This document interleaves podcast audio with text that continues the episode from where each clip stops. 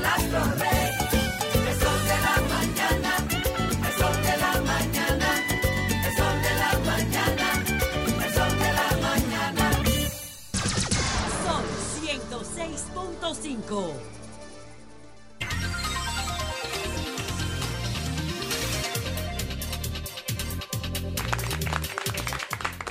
Buenos días, buenos días a toda la República Dominicana y al mundo. El sol de la mañana desde las oficinas del Banco de Reserva en Madrid, España, en la conclusión de nuestros programas con motivo de FITUR 2024.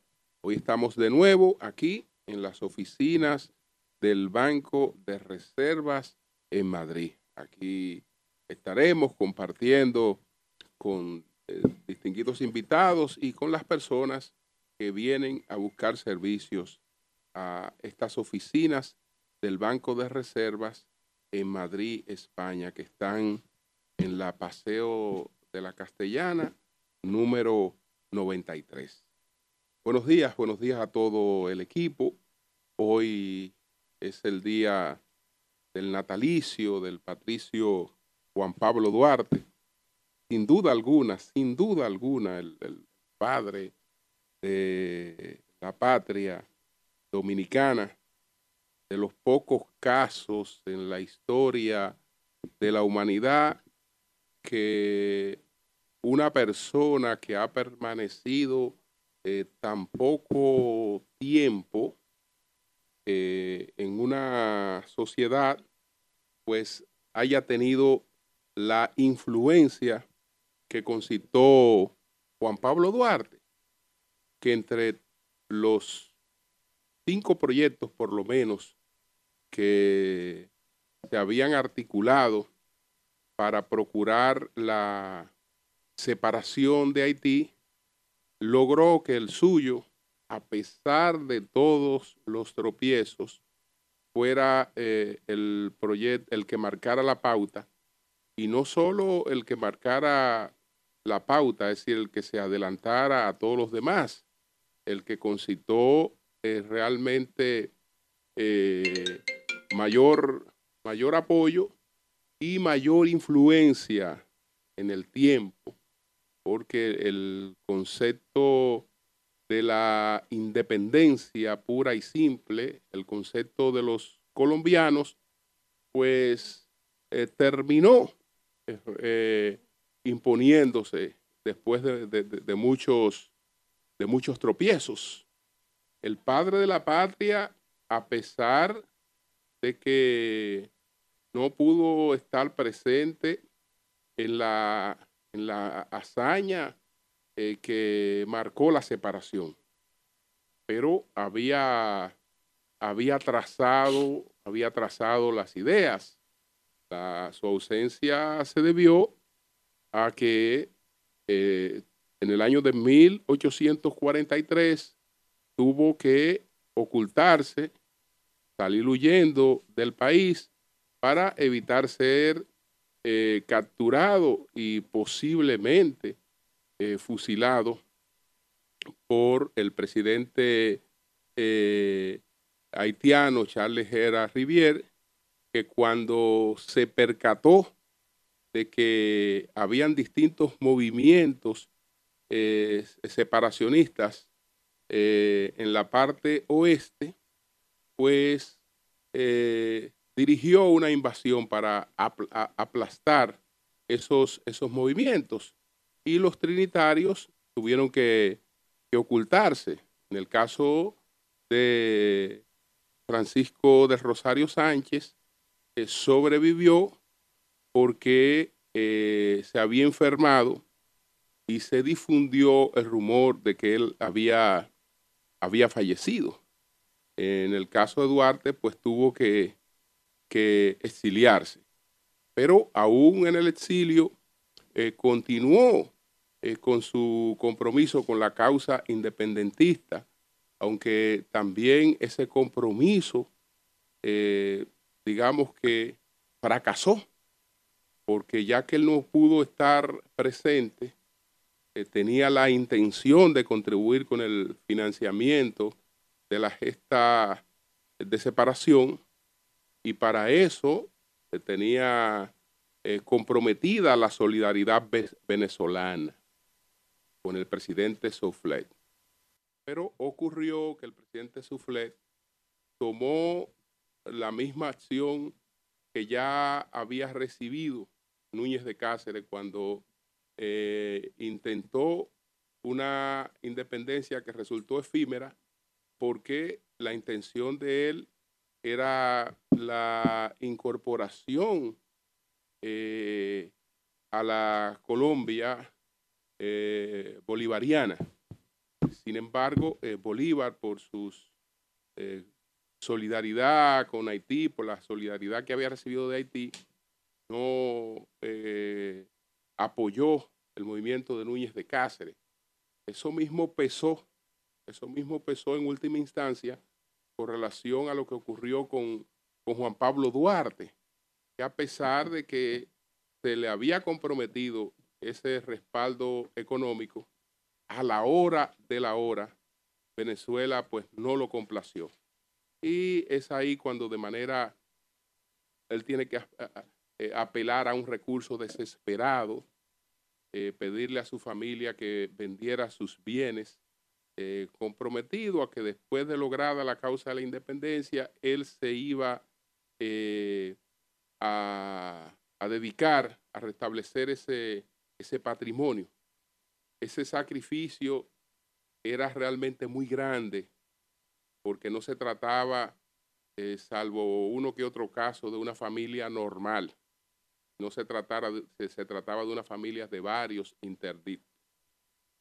Y entonces, eh, digamos que eh, el, el- quien estaba en mayor capacidad, además de Vicente Ce- Celestino, de, de su hermana Rosa Duarte, era precisamente Juan Pablo Duarte. Los demás hermanos, lamentablemente, pues se perdieron la razón muy jóvenes, etcétera, y, eran dependientes, eran, eran realmente dependientes.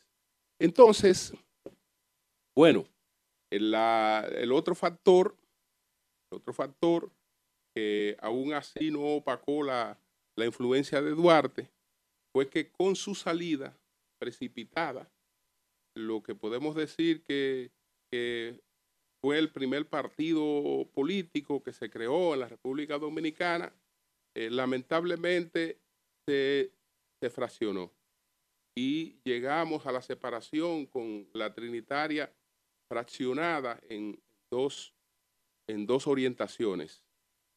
Una que fue la que terminó primando porque había una orientación que planteaba la necesidad de buscar alianza con los otros eh, grupos que estaban procurando la independencia y otro que entendía que esas alianzas la iban a contaminar. Pero resulta que sin esas alianzas era imposible eh, pues eh, concretar la gesta. Era absolutamente imposible concretar la gesta porque se da la circunstancia de que nuestra independencia o nuestra separación es fruto de una clase social ya prácticamente en extinción, con una eh, pequeña burguesía que va en formación y que todavía eh, no tenía la consolidación suficiente. Entonces, eh, eso nutre parte de nuestras debilidades desde que, desde que arrancamos. Pero, insisto, Juan Pablo Duarte, sin duda alguna, el padre, el padre de la patria dominicana. 211 años hoy se cumplen de su, de su natalicio. Por otra parte, ayer se volvió a reunir el Consejo de Seguridad de la ONU. Ese consejo que hace dos meses aprobó el envío de una fuerza eh, de paz. Se le llama una fuerza de paz porque no se llama una, una, no se quiere designar como una intervención militar. Una fuerza que tiene eh, por objetivo fundamental devolver el control del territorio a lo que pueda emerger como gobierno de los propios, de los propios haitianos, eh, cuyo control hoy no está en manos del gobierno, sino de, de gangas. Entonces, la, se aprobó la resolución hace dos meses, pero todavía la- el, el asunto no se materializa. Lo importante es que ayer hubo una coincidencia prácticamente consensuada en la necesidad de que eso se produzca.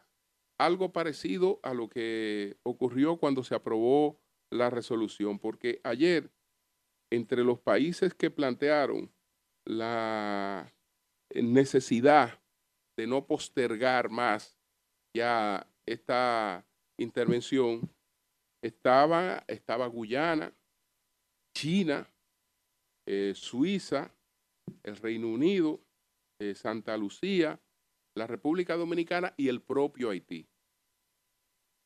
Y entre países que no están planteando la urgencia de la intervención, pero que sí entienden necesaria la intervención, entonces entre esos países está Rusia, la Federación Rusa, y está Japón, y está Francia, y está Eslovenia. Es decir, que ayer en el Consejo de Seguridad de la ONU, donde habló el canciller Roberto Álvarez eh, en su novena intervención con relación a este tema en el Consejo de Seguridad de la ONU, pues eh, allí hubo, hubo un consenso.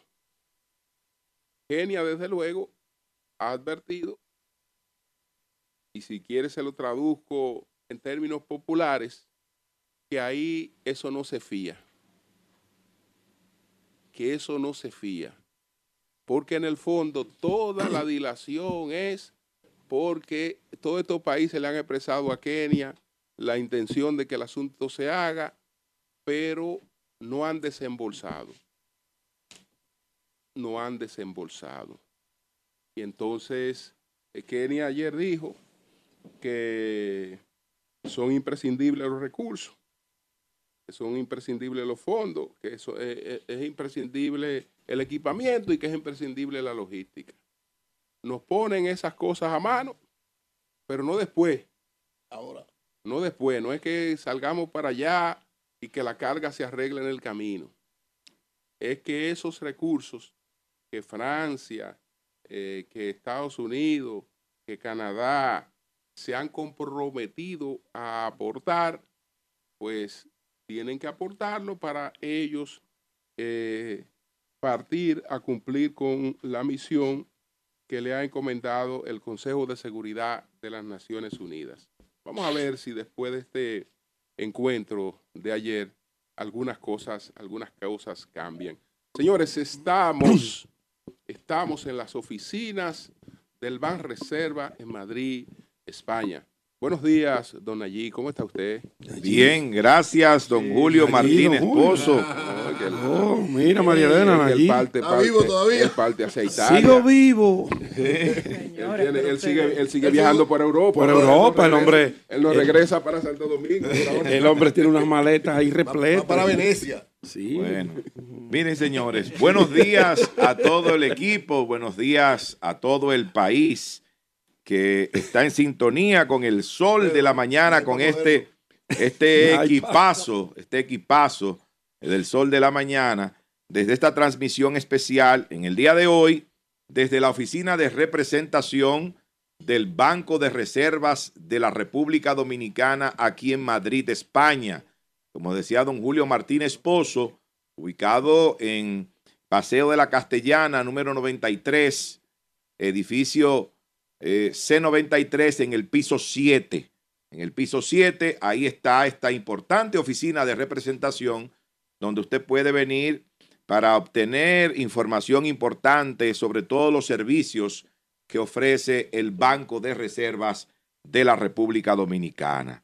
Miren, señores, hoy, como decía don Julio, Día del Patricio, Juan Pablo Duarte y Díez, eh, padre de la patria, a pesar de, de todos los ataques eh, que le hacen muchos, tratando de restarle méritos eh, a esa eh, importante eh, hazaña, ¿verdad? Que hizo este hombre con todas sus ideas puestas al servicio de la creación de lo que hoy se llama República Dominicana. Así que hoy es un día muy especial para todos los dominicanos en todas partes del mundo. 211 años del natalicio de Juan Pablo Duarte y Díez, que todos debemos siempre recordar con mucho respeto.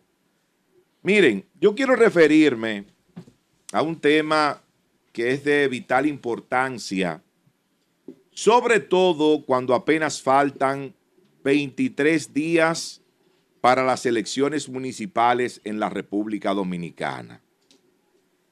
Ha habido una serie de situaciones que se han presentado con las pruebas de los equipos que va a utilizar la Junta Central Electoral el próximo 18 de febrero. Se han realizado dos pruebas. Se han realizado dos pruebas con la presencia de los delegados técnicos, los delegados políticos de las diferentes organizaciones que van a participar de este proceso electoral. Y señores, les voy a decir lo siguiente. Ha habido fallas serias, preocupantes en los equipos de transmisión de los datos del proceso. Porque ustedes saben que este va a ser un proceso, si se puede decir, eh, dual o combinado, donde va a estar presente el voto manual, el escrutinio manual, pero la transmisión será digital. Yo siempre he abogado por la utilización del voto electrónico. Yo creo en el voto electrónico. Lo que habría que establecer eh, es, es, eh, serían mayor, eh, mayores controles para que este, este voto no sea vulnerable, pero podríamos obtener resultados rápidamente a tempranas horas del mismo día de las elecciones si el voto fuera electrónico 100%. Pero en este caso es una parte manual, o sea, lo que tiene que ver con la votación manual, el conteo manual y ya la transmisión de esos resultados se va a hacer eh, a través de medios digitales. Bueno, pues esos medios digitales de transmisión han estado presentando serios problemas y lo ha denunciado la oposición, los delegados técnicos de la oposición que han estado presentes en cada una de esas pruebas. Hay que decir que Tommy Galán, que es de los el, de- el delegado, ¿verdad?, del Partido de la Liberación Dominicana ante la Junta Central Electoral, él dice que los equipos están presentando fallas desde la primera prueba que se hizo. Esa primera prueba se hizo el 13 de enero. El 13 de enero y presentaron problemas. Pero la segunda prueba se hizo el pasado 20 de enero. Y aquí sí ocurrió algo que yo creo que debe llamar la atención de todos.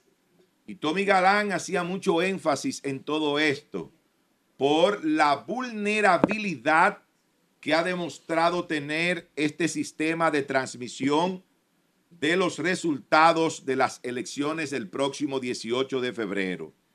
Resulta, y ellos lo explicaban de la siguiente manera, dice eh, Tommy Galán que en la segunda prueba que se realizó el día 20 para la digi- digitalización y escaneo, transmisión de datos, permitieron, oigan, óigame bien, los equipos y el software de estos equipos pudo ser hackeado por uno de los técnicos del Partido de la Liberación Dominicana que estaba allí en esta prueba. Oigan lo que estoy diciendo. Porque estas impresoras tienen encendido el Wi-Fi y el modo de configuración está abierto. El modo de configuración está abierto y esto permite que cualquier persona pueda configurarlo e imprimir lo que desee. Oigan esto, ¿eh? Algo tan delicado como lo que tiene que ver con la transmisión de los resultados del proceso electoral del 18 de febrero, que son las elecciones municipales. Entonces yo creo, ayer hubo una reunión de la Junta Central Electoral con los delegados técnicos de los partidos políticos y todo esto, para darle eh, la explicación del lugar y de, lo que, de las medidas que van a tomar para corregir esa situación y para fortalecer este sistema. Pero hay que tener mucho cuidado con esto, señores, porque de ahí, de ahí, de todo esto, de todo este montaje, y sobre todo en esta parte digital, va a depender el resultado de las elecciones municipales del 18 de febrero.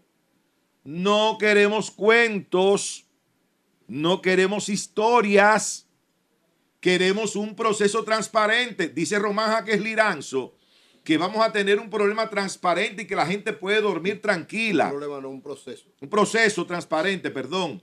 Y que vamos a la gente puede dormir tranquila. Sí, sí, sí, sí, claro que sí, es verdad. Es verdad si se corrige todo esto.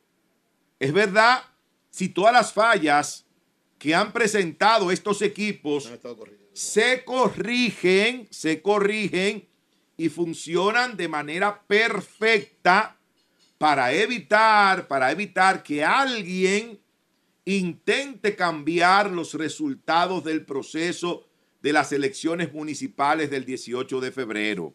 Esa es nuestra gran preocupación, pero sobre todo el poco tiempo que falta para este proceso.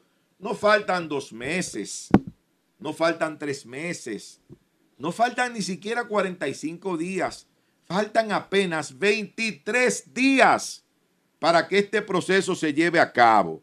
Así que desde aquí, nosotros, al igual que lo ha hecho el Partido de la Liberación Dominicana, haciendo estos señalamientos puntuales, específicos sobre la transmisión de los resultados, nosotros esperamos que por la tranquilidad de nuestro país, por la paz que se vive, se respira en la República Dominicana, la Junta Central Electoral pueda corregir todos esos problemas para que el próximo día 18 los dominicanos podamos acudir a las urnas a celebrar la democracia dominicana en las elecciones municipales y que ese mismo día en la noche o tal vez al otro día temprano podamos tener sin mayores contratiempos quiénes fueron los ganadores en los distintos municipios y distritos municipales de la República Dominicana. Gracias, don Julio. Bien, pues nosotros continuamos en las oficinas del Banco de Reservas en Madrid, las oficinas de servicios del Banco de Reserva. Buenos días, Marilena. Muy buenos días, Julio. Así es. Eh, la apertura de esta oficina de representación del Banco de Reservas el año pasado en Madrid, así como la presencia de Sol de la Mañana en los últimos años en Fitur, no es más que una confirmación del compromiso que tenemos todos con los dominicanos que viven en diferentes partes del mundo. Y en esta ocasión hablamos de España. Porque sabemos ustedes tienen los pies acá y el corazón dividido entre aquí y allá. Y nosotros somos una especie de, de puente para garantizar esa unión permanente y acompañarlos en este proceso. España es el segundo país con mayor número de dominicanos residentes fuera. Eh, según el, el informe más reciente del MIREX del 2022, hay 188 mil dominicanos residiendo en el país. Y las comunidades autónomas de Madrid y Cataluña reúnen a la mayor cantidad de dominicanos de los que viven acá, cerca del 59%. Hace unos meses, año, a finales del año pasado, el embajador dominicano Juan Bolívar Díaz se refería a esta cantidad, él lo redondeaba como por 170 mil. Dice que la, migración ahora mismo está frisada porque, porque la situación económica hizo esa crisis que vivió hace unos años España hizo que se disparara el desempleo. ¿Por qué migra la gente en busca de empleo? Y por eso se frenó esa migración. Y dice, incluso muchos dominicanos que ya tienen la ciudadanía española salieron o se retiraron, regresaron a República Dominicana o se fueron a Estados Unidos o a otros sitios, a otros países de Europa. Mientras tanto, tenemos pendiente la extensión del visado Schengen. ¿Por qué no se ha logrado? Si países latinos con menor desarrollo que nosotros, menos avances en ciertas áreas que se exigen, lo han logrado.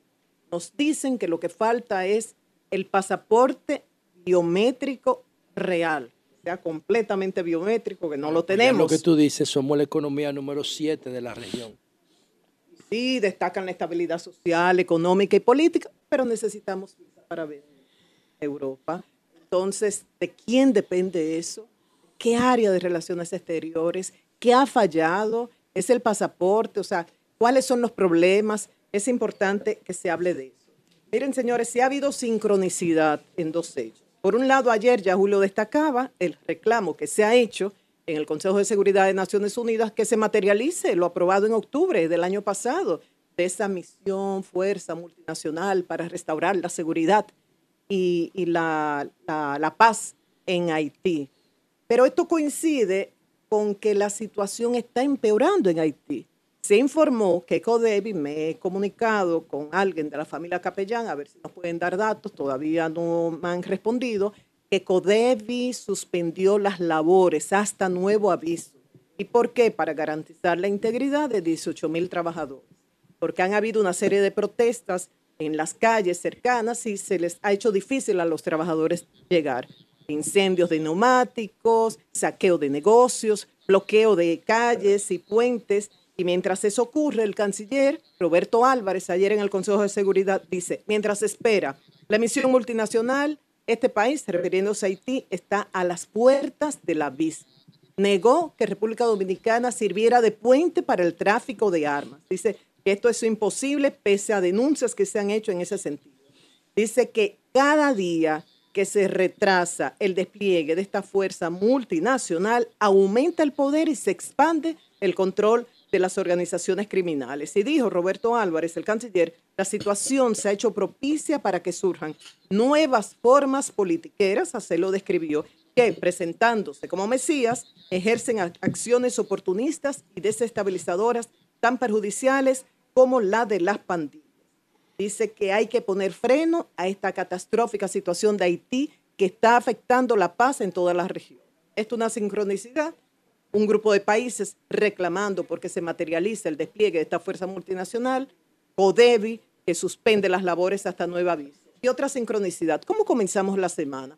Con una situación de muertes por falta de control en el uso de un producto letal que no está regulado allá su uso y por lo menos provocó en esta ocasión la muerte de dos personas. Entonces ahora hay otra sincronicidad. Estamos hablando mucho de, de nuestro país como destino turístico y Marcos Díaz, nadador de ultradistancia en aguas abiertas, estuvo al punto de la vida y la muerte por la picadura de un pez. Yo desconocí esa situación, el pez piedra, que dicen que tiene un veneno tan mortal, tan, tan peligroso como el de la cobra. Yo no sabía eso. Ellos estaban eh, practicando surfing y dice él, es increíble, ha pasado el Canal de la Mancha, el Estrecho de Gib- Gibraltar, le ha dado dos veces la vuelta a Manhattan y dice apenas a poca distancia de la orilla. Esa, se- misma, esa misma zona, él la nadó desde Boca Chica hasta el Malecón. Y estamos hablando de Sí. la boya que está cerca del puerto Caucedo en Boca Chica. Dice que sintió que, le, que se había cortado y pensó que era con un cristal, un vidrio, y salió a ver la herida. Pero ahí dice que vio tres puntos rojos o negros, rojos, que si yo lo veo, cualquiera de ustedes dicen, ¿qué es esto? Él sí sabía, porque él conoce de eso, y ahí fue que se dio cuenta de que le había picado este denominado pez Y piedra. lo que pasa es que se parece mucho a la picada del erizo cuando se rompe la, cuando se rompe la, la espina. Se Sí, la- parece muchísimo. Entonces él debió tener un conocimiento muy detallado de esto para poder identificar que que, él no era un erizo, porque todo eso está lleno de erizos. con un jovencito que estaba ahí, le pidió urgentemente agua caliente, que es lo que procede en esos casos, de poner el pie en agua caliente para que vaya, se, se vaya, vaya contrarrestando el efecto del veneno. Pero cuando uno busca información sobre eso, oigan lo que dice. Bueno, puede matar en una hora y media a la persona y afecta el sistema nervioso. La persona enloquece y termina atacando a los que lo quieren ayudar. O sea, es algo rarísimo. Sí. Entonces, en un destino turístico, todos debemos conocer de esta situación. Nos puede pasar a cualquiera de nosotros, le puede pasar a un turista también. Y como decía Marcos Díaz, hay que dar a conocer el protocolo. Dice, el hospital más cercano ahí de Boca Chica tiene que manejar este protocolo. Gracias a Dios, llamaron de inmediato a un intensivista, le aplicaron el protocolo adecuado y él se ¿Sabe salvó. que Pero de yo- no conocer eso, la luz cualquiera yo no, muere. Yo no conocía caso de pez piedra en República Dominicana. Yo los pez piedra los veo en Discovery, en Nat Geo. Pero no son, inclusive, no son comunes en el Caribe. Esos peces son comunes llama en Australia, piedra en el Pacífico. porque parece- No, porque son habitantes del coral. Ok. Son habitantes del coral. Y Entonces, utilizan como el camuflaje que se sí, sí, es imposible, pero eso es donde, donde Marco Díaz estaba, que se llama La Boya, que es muy poco playa y es más arrecife. Tú- Es muy, que quizás van a ir a- Sí, eh, en busca de yo, las por olas ejemplo, que por yo solía ir muchísimo ahí dos y tres veces por semana, nunca, nunca me atrevía a surfear descalzo. Nunca. Una vez lo hice, todavía yo tengo espina clavada, porque está lleno de erizo. Pero lo que yo no entiendo es cómo Marco Díaz pudo diferenciar, ojalá que hablemos con él, las púas del, del, del erizo de un pez piedra. Vamos a lo- hablar con él en Porque unos lo que tiene el pez piedra es un- en- son espinas en su dorsal. ¿Cómo él pudo decir esto no es erizo? Porque los que surfean en, en la huella, los erizos le pican todos los días. Los Lo sabe como nadador de Sí, es ultradistancia en aguas digo. abiertas, se ha preparado para eso. Entonces eso lo tenemos que hacer todos y lo más importante, así como nos hizo falta un, un protocolo a nivel toxicológico de, del producto ese que se utilizó para la fumigación, nos hace falta también conocer el protocolo a nivel de los médicos, de los hospitales cercanos a playas, el protocolo a utilizar en estos casos. En unos minutos, ya cuando Julio y Lea decidan, conversaremos con Marcos Díaz. Aquí está José La Luz. No, que yo busca- tengo, yo tengo espinas. buscando espinas, de un erizo. Con esto concluyo, Julio. Bueno, señores, a propósito de lo que hemos hablado de la reunión ayer del Consejo de Seguridad de la ONU, insistiendo en la necesidad de que se produzca la intervención que encabezaría Kenia. Aquí me envía José Peguero. Gracias, José. Saludos Pues, para José Peguero. una decisión de, el- de un tribunal de Kenia que está, está considerando eh, anticonstitucional e ilegal e inválido el plan del gobierno de desplegar una fuerza militar eh, de policías en Haití en el marco de una misión respaldada por la ONU. El Parlamento keniano había aprobado en noviembre el envío de policías al país caribeño, donde el caos y la violencia de las bandas causaron cerca de 5.000 muertos en 2023, según el último informe de las Naciones Unidas. Eh, sin embargo, el opositor eh, Kuru Aukut eh, presentó un recurso ante el Tribunal Superior de Nairobi alegando que esa misión era anticonstitucional porque no se apoyaba en ninguna ley ni tratado. El Consejo Nacional de Seguridad no tiene ningún mandato para desplegar agentes de la Policía Nacional fuera de Kenia, afirmó el juez Eno Chaka. Bueno, el asunto es que no es el Consejo de Seguridad que está desplegando estas fuerzas. Ya no es tampoco el presidente que lo está haciendo, sino que, no, eso fue aprobado por el Congreso. Entonces Sí, ahí sí. hay ya un, con- un conflicto de, co- de- de- De poderes. de poderes, Poderes. porque un juez no está eh, por encima de una decisión del, No, los del- jueces del- tienen poder delegado. de- de- del Congreso. Lo- la gente no, los pueblos no votan por jueces. En ent- Estados Unidos sí. Entonces ahí, sí, ahí hay un conflicto, porque cuando el Congreso lo aprueba, automáticamente le está dando un carácter de ley. Eh, Sí, pero recuerde, maestro, que lo que está tratando el tribunal es el carácter constitucional o no de la ley. Porque Ah, el- lo que cosa. acaba de declarar el tribunal es la que la ley- es inconstitucional. Enviar esos, esos, Soldados. esos soldados de Kenia hacia Haití. O sea, ahí es diferente. Habría que ver lo- lo único que- si ese tribunal tiene la Exacto. facultad Lo que hay que ver para conocer en materia constitucional eh, eh, el- esa ley. si es una corte normal, habría entonces que ir al Tribunal Constitucional de allá o a quien ejerza, o a quien ejerza. Tiene que haber por lo menos una Suprema Corte de Justicia, un Tribunal Constitucional alguna instancia que sea que valide cuál de los dos tiene razón. Porque ah, es una ley, si se ha declarado como inconstitucional, tiene que ser el organismo competente para eso que lo decida. Entonces habría que ver. Pero fíjate que el tranque en Kenia no está ni siquiera por la decisión judicial y la decisión legal del Congreso keniano.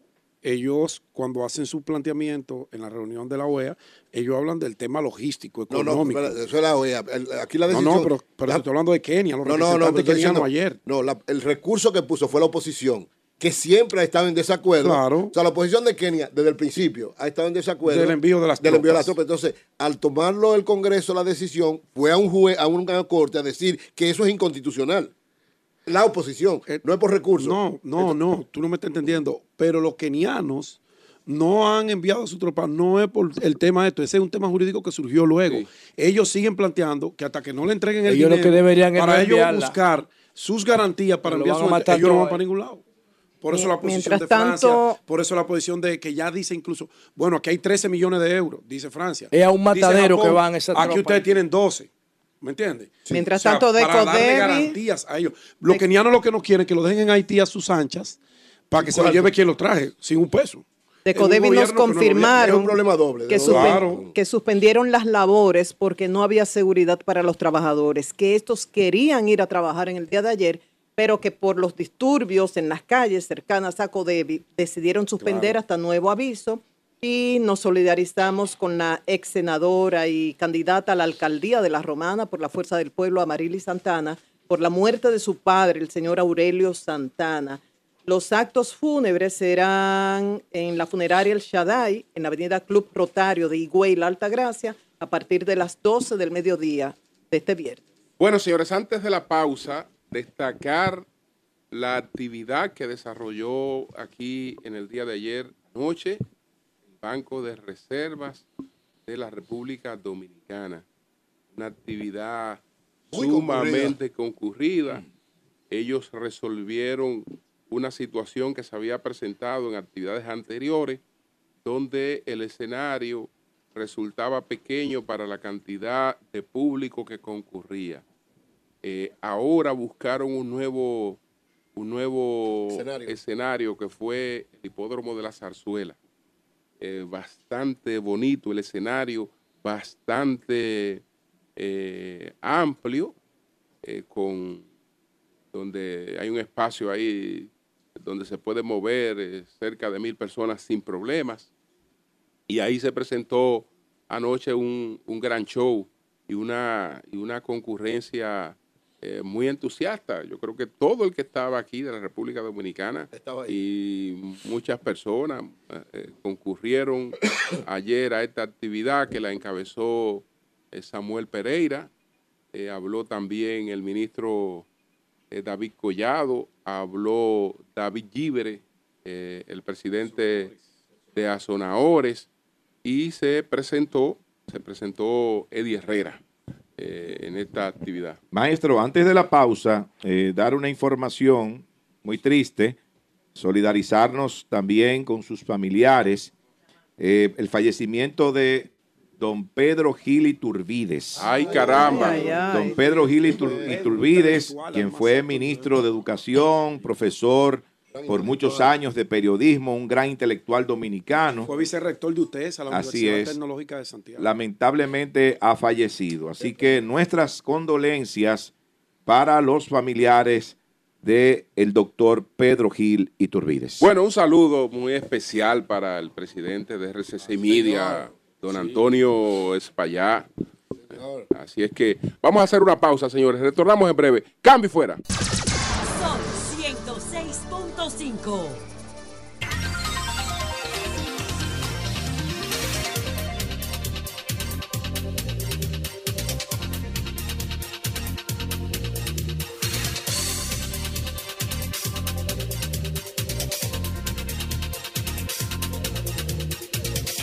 Bueno, señores, son las 7.44 minutos y las 12.45, las 12.44 aquí en España. Entonces, tenemos a Marcos Díaz, el nadador dominicano, que ha vivido una experiencia, eh, la posible, eh, un posible ataque, ¿no? De un pez piedra. Buenos días, Marcos. Adelante, Marilena. Buen día, Marcos. Muy buenos días, María Elena, Julio, José. Saludos, líder. Nayib, Pedro, todo el equipo de apoyo. abrazo, del Sol. Primero, alegrándonos de que estás bien, de que estás vivo y si puedes describir para, para la audiencia de Sol de la Mañana lo que ocurrió. Bueno, muchas gracias, Marina. Con mucho gusto, esperando que esta experiencia pueda servir para ayudar. Eh, pues el miércoles en la mañana, como de costumbre cuando hay eh, buen oleaje, aquí cercano a la capital, específicamente en un lugar muy conocido históricamente como La Boya, para donde se practica el deporte de surfing, visitamos y es, es un lugar eh, que se presta para hacer, hacer este deporte de madrugada y regresar a la capital en horario laboral. Efectivamente, como de costumbre, saliendo del agua, ha- hay una, hay una regla básica del surfista que es no caminar sobre eh, el- mar pedroso, porque si es coral lo puedes romper con tus pies y si es rocas tiene la una, una, una lista de posibilidades entre la, vamos a decir, la, la, la menos dañina, una picadura de erizo, que es muy doloroso, la posibilidad de pisar en algún lado donde hay una pequeña mantarraya y le, y le, y le puya uno, la posibilidad de pisar cerca donde haya una morena y le muerda, el pez león que tiene toxinas y el peor escenario es pisar un pez piedra. Por eso es, por eso es muy común que usted ve que el surfista se sale de la tabla cuando va a salir muy pegadito de la orilla, no viene caminando por más bajito que esté. Y es una regla básica. Efectivamente voy saliendo del agua y a menos de un pie de profundidad, cuando ya mis manos están tocando el, el suelo del mar, es donde yo me apoyo a pararme. Fuera de lo normal, este pez roca, pez piedra, está muy cercano de la orilla, de- extremadamente cercano. O sea que no me sucede ignorando o, o sin tener previsiones. Cuando me apoyo sobre mis piernas, creo que he pisado un vidrio, un cristal, se lo digo a mis amigos que están afuera ya cambiándose para ir a trabajar, y cuando me echo agua en mi carro, veo que no tengo una cortadura, una herida, y de inmediato en mi cabeza vino, pisé un pez piedra. Por el fuerte dolor, no ver marcas, y efectivamente luego veo tres puntitos típicos de las espinas dorsales de un pez piedra. El, el pez piedra no es como un erizo que deposita las, las, la, la sino que hace tres pequeñas incisiones y se ven los tres puntitos rojos. Con mucho dolor, el protocolo inmediato es meter el pie en agua caliente. Entonces lo que atino a hacer es a uno de los jovencitos que ayudan a cuidar los carros tempranito en la mañana, digo, Esteban, montate en mi carro y llévame, como viven cercano al barrio aledaño de allí, eh, llévame donde me puedan calentar agua. Y efectivamente me mete en el barrio y bueno, la primera acción, vamos a decir, favorable es que tres doñitas eh, que estaban como lavando y haciendo quehaceres del hogar empiezan las tres en tres estufas diferentes a calentarme agua. Cuando siento que el dolor eh, se va haciendo más fuerte, le escribo a un amigo de los que estaba con, conmigo y le digo, mira, no fue un cristal, no fue un vidrio, pisé un pez piedra, avísale a los demás si estás en la zona todavía para que tengan cuidado porque estaba muy cerca de la orilla. En ese momento, él, lejos de responderme, llama a un médico, se comunica con el doctor Peralta de Corazones Unidos eh, y él dice, devuélvete y asístelo y empieza a enviar protocolo. Rubén me llama, me dice, mira, voy de camino. Yo pienso con el protocolo de una hora en agua bien caliente, que es lo que se hace porque detiene el, el curso del veneno, eh, ya empiezo a sentirme cada vez más mal y le digo al jovencito que está conmigo, vete al hospital y ve a ver si en la emergencia me pueden recibir. Entiéndase, dudando yo de si existían los medicamentos eh, necesarios, porque si no, le pedí a mi amigo Rubén que se parara y lo comprara. En ese momento, en los 10, 15 minutos, me dice, Marco, venga, venga, que aquí hay de todo, que sí que le van a recibir. Y yo no sé cómo pararme, porque ya yo estoy, que siento dolor en el cuerpo completo y siento que no tengo capacidad de caminar ni de pararme a manejar. En ese momento, a los pocos minutos, llegan mis amigos, que ellos a los que atino a decirle, mira, el protocolo dice que es una hora en agua caliente y nada más tengo 20 minutos, yo me ven en el estado en que estoy y me dice, tú no duras un minuto aquí sentado. Y me cargan, me llevan y, y se comienza entonces a seguir el protocolo que va indicando el doctor desde la capital, donde él indica claramente no hay traslado, ni helicóptero, ni ambulancia, eso hay que trabajarlo donde están. Y empieza a indicarle a la emergencia qué hacer. El equipo de emergencia con un trato muy afable, muy profesional, eh, obviamente socorriendo. Ya hubo momentos que yo en mi vida había pasado un dolor tan grande, estaba temblando, que no era de, calofrío ni de, era un temblor entonces, decían que, que, que ataca el sistema nervioso y la verdad que fue una situación que yo nada más decía por mi cabeza, yo no puedo creer que aquí, no puedo creer que aquí que yo me voy.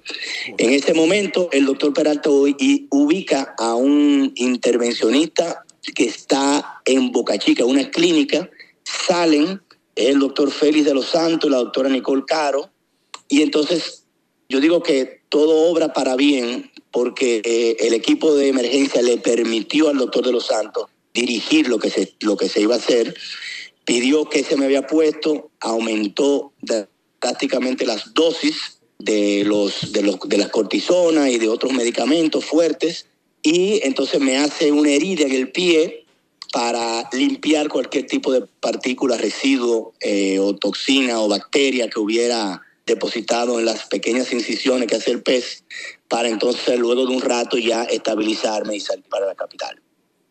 Wow, qué historia. Marcos, como destino turístico, ¿qué hay que hacer en torno a esto? Si se conoce el protocolo y si este pez está presente en muchas playas o solamente este lugar, ya brevemente, por favor. Sí, el pez habita en las costas de República Dominicana, tanto en la costa sur como en la costa norte. Lo primero que hay que tener es la prevención. No se camina sobre fondos rocosos. Usted ve fondos rocosos, tírese a nadar, pero no ponga los pies en fondos rocosos. Y la parte preventiva, sí, ya desde ayer estamos en contacto con el Servicio Nacional de Salud para, junto con el doctor Peralta y otros colegas y amigos surfistas, hacer el protocolo correcto y que exista y esté en la, todas las emergencias y hospitales cerca de los balnearios. Marcos. Porque esto es un pez venenoso que hay que atacar en una hora y media de la picadura. Marco, eh, ¿tú tienes alguna algún registro de caso que alguna persona haciendo snorkel o surfeando haya tenido un accidente con un pez piedra? ¿Tú lo conoces por tu, por tu especialidad en el agua o en República Dominicana son comunes? Y otra cosa, ¿cómo tú logras diferenciar? La boya está llena de erizo, llena por todos lados. ¿Cómo tú logras diferenciar que fue un pez piedra y que no fue un erizo? El erizo, José, deposita las figas. Las pullas se quedan en tu pierna. Tú duras una semana Tú ves los puntos negros. El pez piedra no. Exacto, el pez piedra no. El pez piedra tú lo pisas, no te ataca. Él parece una piedra. Y tú sin querer lo pisas y entra la- la- las espinas y las saca. No se quedan. Y tú ves tres puntitos. Y sí ha habido casos, he conocido en la comunidad surfista, no tanto en la de nadadores, porque nunca tocamos el, el piso los nadadores. Y y los buzos difícilmente tan, tan, tampoco. Entonces sí he conocido de casos de, de- de colegas, de compañeros, muy espaciados, no, muy, no es frecuente, donde inclusive se han desmayado eh, de- del, del dolor y, y- y son casos que uno lo tiene como detrás de la cabeza siempre. Bueno, Bien, gracias Marcos y que sigas mejorando. Cuídate mucho. Muchísimas gracias, muchísimas gracias a ustedes, éxito en España. Un abrazo a todos. Bueno, pues nosotros por otra parte tenemos en la línea telefónica a Rubén Torres, biólogo marino. Buenos días, Rubén. Buen día, ¿cómo están todos por allá? Bueno, pues muy bien, muy bien, Rubén, por aquí. Háblanos del, del pez piedra, Rubén. eh, realmente, ¿cuál es su, su incidencia en nuestro entorno? Sí, mira, primeramente, Julio, hay que aclarar que en nuestro mar tenemos la dicha de que no hay ningún animal que se mate Inclusive se habló de ese pez, que era un pez de Australia, porque hemos conocido por la televisión que en Australia hay sesenta y pico de animales que son mortales. Pican y te mueres. Aquí, por suerte, tú puedes amanecer en un monte haciendo camping, puedes hacer snorkeling, puedes hacer cosas. Y no hay nada que te quite la vida de por sí.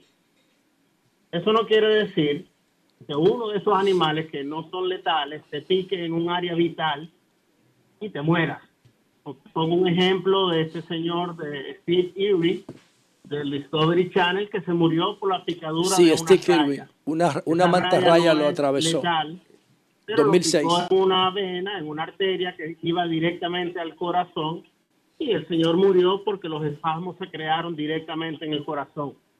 Entonces, aclarando, en ese país no hay ningún animal mortal o letal, pero depende. Hay gente más alérgica a algo o depende de dónde te pique ese animal, pudiera ser mortal.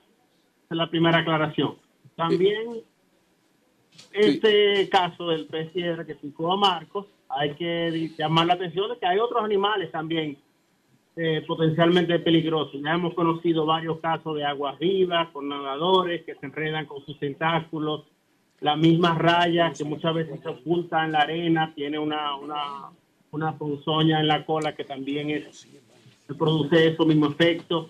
Conocimos hace varios años el pez león, que es un pez eh, introducido de otros mares, inclusive es primo hermano, yo quiero decirle, el pez piedra que picó a Marcos.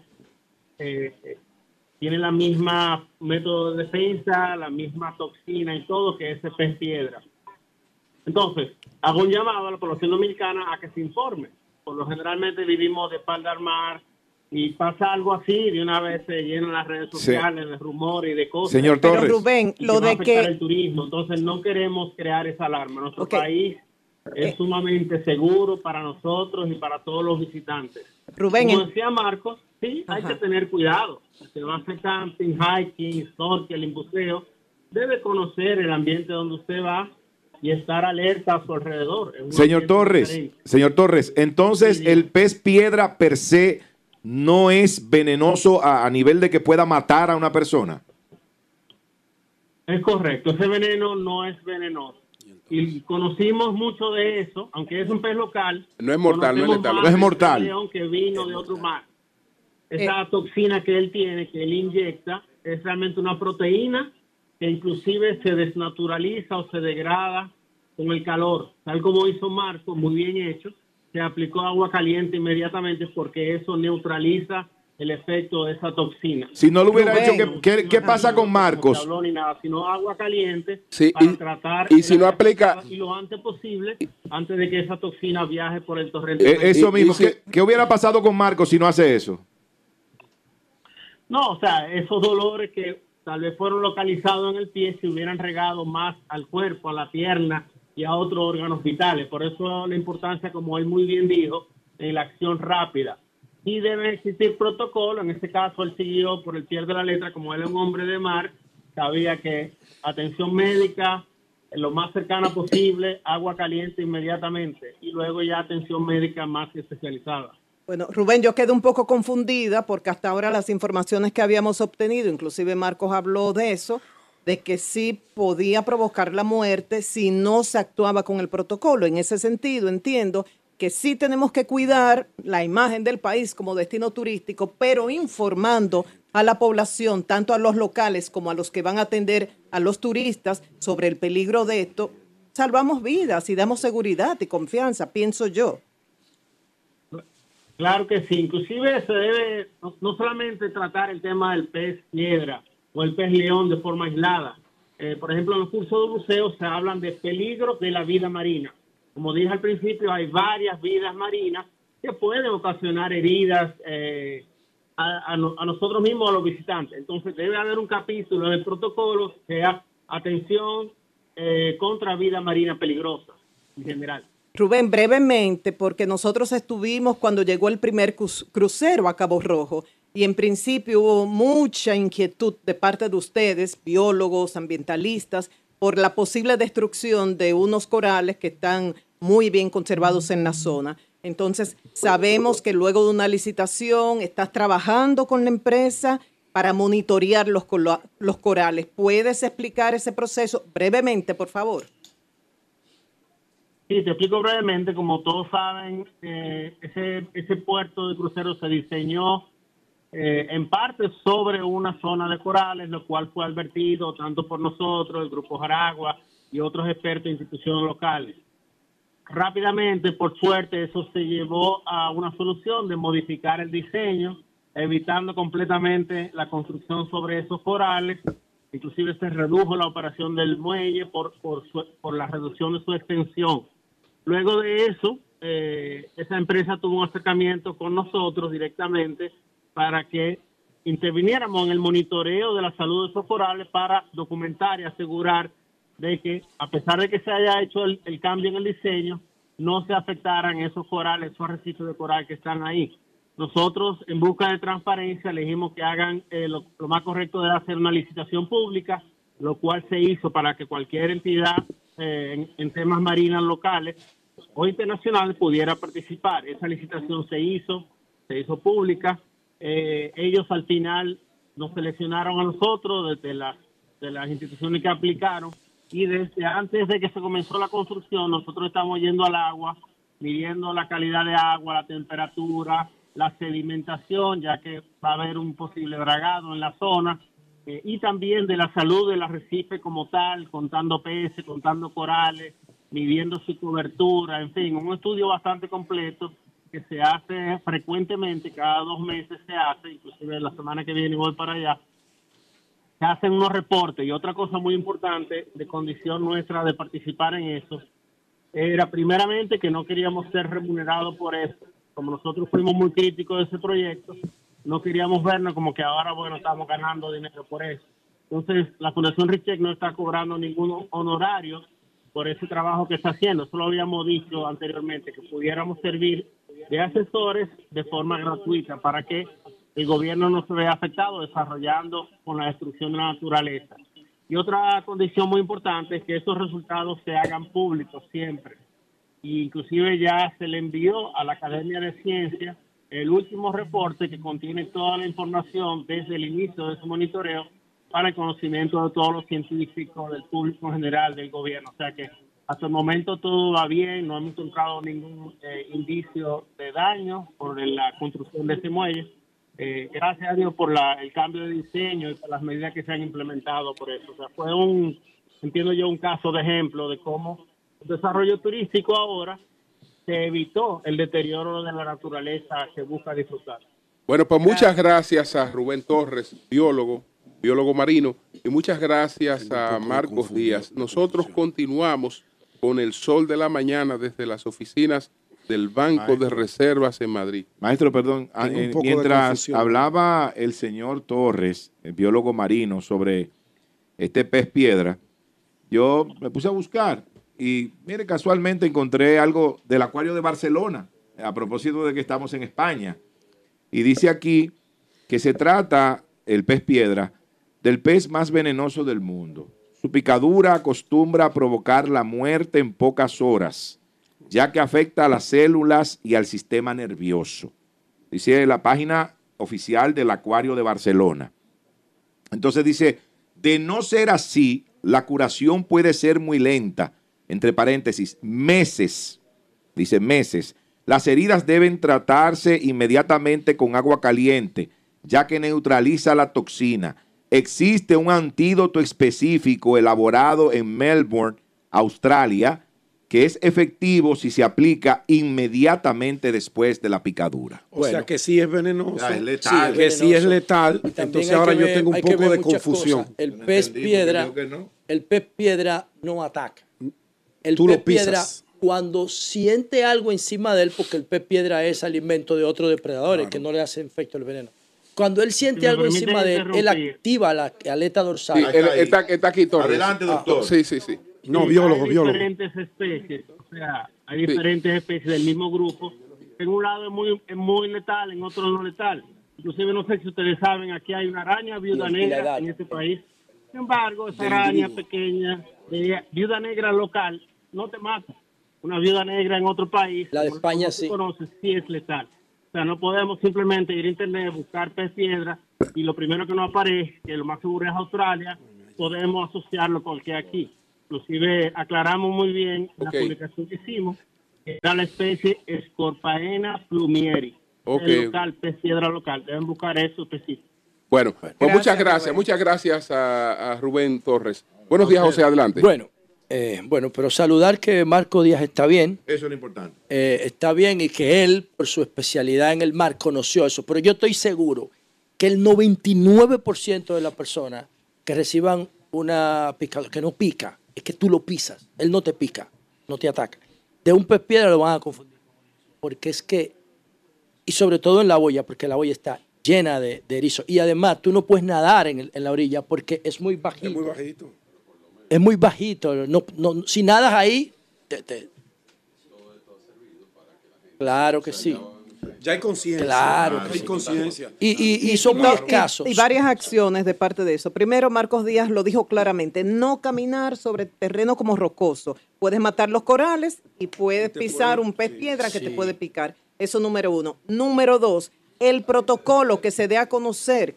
Tenemos, si somos una isla, tenemos que conocer ese protocolo. Y tercero, evitar hacer una alarma de esto, que se desinforme y que nos ataquen como destino Bueno. turístico. Hablar con propiedad, pero sí es peligroso. Miren, yo no Son sé. siempre van a estar en todas las Yo no sé si, si pez, porque las medusas no son pez. Pero el animal con el veneno más potente en los océanos se llama la avispa de mar. Es una medusa y está en Australia específicamente, se encuentra más comúnmente. Ahí también en la boya se han reportado muchos casos de otra, de agua viva, que creo que es una modalidad de medusa. No sé si es una modalidad de medusa o tiene alguna variación, la especie de agua viva que también pican con muchísimo dolor. Yo iba mucho ahí. Déjame aprovechar para saludar a, a- a dos personas que tienen, que tienen la escuela de surfing de la boya, a René, a René Gauch y a su esposa Natalie, que yo cogí lecciones con ellos hace, antes, durante la pandemia, porque no había nada que hacer. Y yo me iba mucho para allá. Y es, yo creo que Marco Díaz, de los que va ahí, es uno de los más pro, porque Marco Díaz no es solamente bueno nadando, es que surfeando es uno de los mejores de los que va a la boya, por lo menos en los, en los tiempos en que yo iba por ahí. Y eso no es una playa común. Ahí no va la gente. Los únicos que se vayan ahí son los muchachitos de la caleta. La boya está entre el puerto multimodal Caucedo y el Club Náutico, donde mataron la arquitecta. Ahí es que está la boya. Entonces la boya no es una playa común porque es una, es una, Especial para surfear. sí, sí, es una costa de coral y piedra. Tú tienes que atravesar el coral para llegar a la ola. Estamos hablando de unos 200 metros. ¿Y qué hacen los surfistas? Se meten en el canal del puerto para llegar al área de ola, porque es una de las playas de ola más importantes de República Dominicana y es casi urbana porque está a media hora, tú te metes por el puerto multimodal y ya tú estás ahí adentro. Entonces, no creo que sea un peligro para, la, para el común. Ahora, ¿el, ¿el pez piedra puede estar en cualquier área de coral? Sí, porque el pez piedra se conoce como el habitante del coral. En donde quiera que haya coral, tú puedes encontrar, aunque yo no recuerdo que en República Dominicana se hayan reportado casos comunes así de pez piedra como la, el agua, la agua viva. Bueno, señores, miren, par de cosas. Con relación al Día de Duarte, dos, dos- dos elementos breves. Primero, se mueve el Día de Duarte, ¿no? ¿Por qué? Porque el Día de Duarte no se está celebrando hoy, que es viernes. Se va a celebrar el lunes. O sea, se va a celebrar el aspecto no laboral el lunes. No, no, oye lo que dice la ley. Hoy se celebra el Día de Duarte. Ahora, el día de fiesta festivo se pone el lunes. feriado. Pero todas las actividades del Día de Duarte es hoy. feriado, o sea, el no laborable es el lunes. el- la, la ca- la característica de no laborabilidad Exacto, es el para el lunes. Pero las actividades son hoy. Si todo es hoy, Oficiales. Yo estoy de acuerdo con eso y esa es mi propuesta. Correcto. Si se mueve el día de Duarte, que es el padre de la patria, todos los demás días se pueden mover. Todos. Y eso le conviene a todo el mundo. Le conviene a los trabajadores porque pueden tener fines de semana largo más frecuentes. Le conviene a la economía porque cada día no laborable cuesta más de 25 mil millones de pesos. Le conviene al gobierno, le conviene a la educación, porque cuando hay día no laborable en el medio se pierden los días después y se hace puente. Entonces a todo el mundo le convienen los días, le conviene muchísimo al turismo porque los dominicanos tenemos power y llenamos todos los hoteles cuando hay fines de semana largos. Entonces hay que hablar con la iglesia, porque de la mayoría de los días libres que no se mueven son eclesiásticos. Y a la iglesia hay que darle un gran incentivo, cualquiera que ellos pidan, para hacer con los días, no labo- con los días de fiesta religioso lo que estamos haciendo con el día de, de fiesta de Duarte. Decirle a ellos, le vamos a hacer todas sus actividades institucionales, se le puede dar un incentivo económico, pero sobre todo hacerlos conscientes de la importancia de mover todos los días de fiesta para el lunes próximo. Y así nosotros pudiéramos tener los dominicanos hasta 13 fines de semana largo en un año.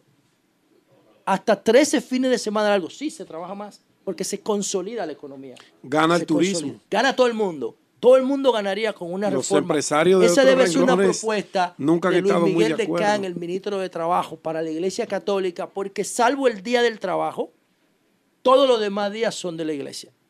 No, no sé si hay otro que sea el día del trabajo que no sea de la iglesia. Todos son de la iglesia.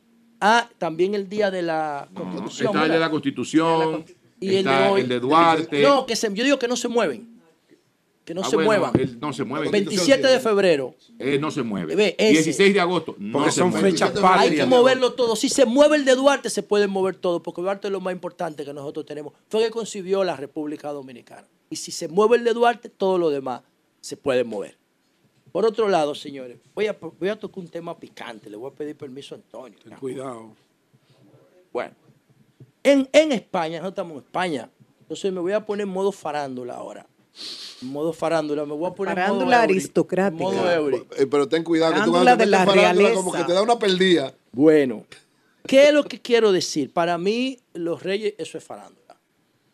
Y allí, Ten la cuidado, reina... eh, ten cuidado que Nos eso es estatal aquí. ten cuidado. aquí. Nada más te digo, déjalo para cuando estemos en Santo No, pero lo voy a tratar No. con mucho Pero respeto. Sí, porque recuérdate que este aquí el jefe del Pero Estado esto es es intento de censura. Nos van a sacar de aquí. señor. El jefe del Estado. Señores. Antonio, tópale ahí, Antonio. Tópale esa. Con- Mira, Señores, Antonio la luz es un comunicador que Y sabe lo que cómo sé. hablar Bueno. con datos certeros. Para el año Eury. 2003 pasa había veces un todo. noticiario aquí en Radio Televisión Española que se conoce como La 1 a las 3 de la tarde porque los españoles duermen siesta. A las 3 de la tarde que se pasa la noticia premium aquí.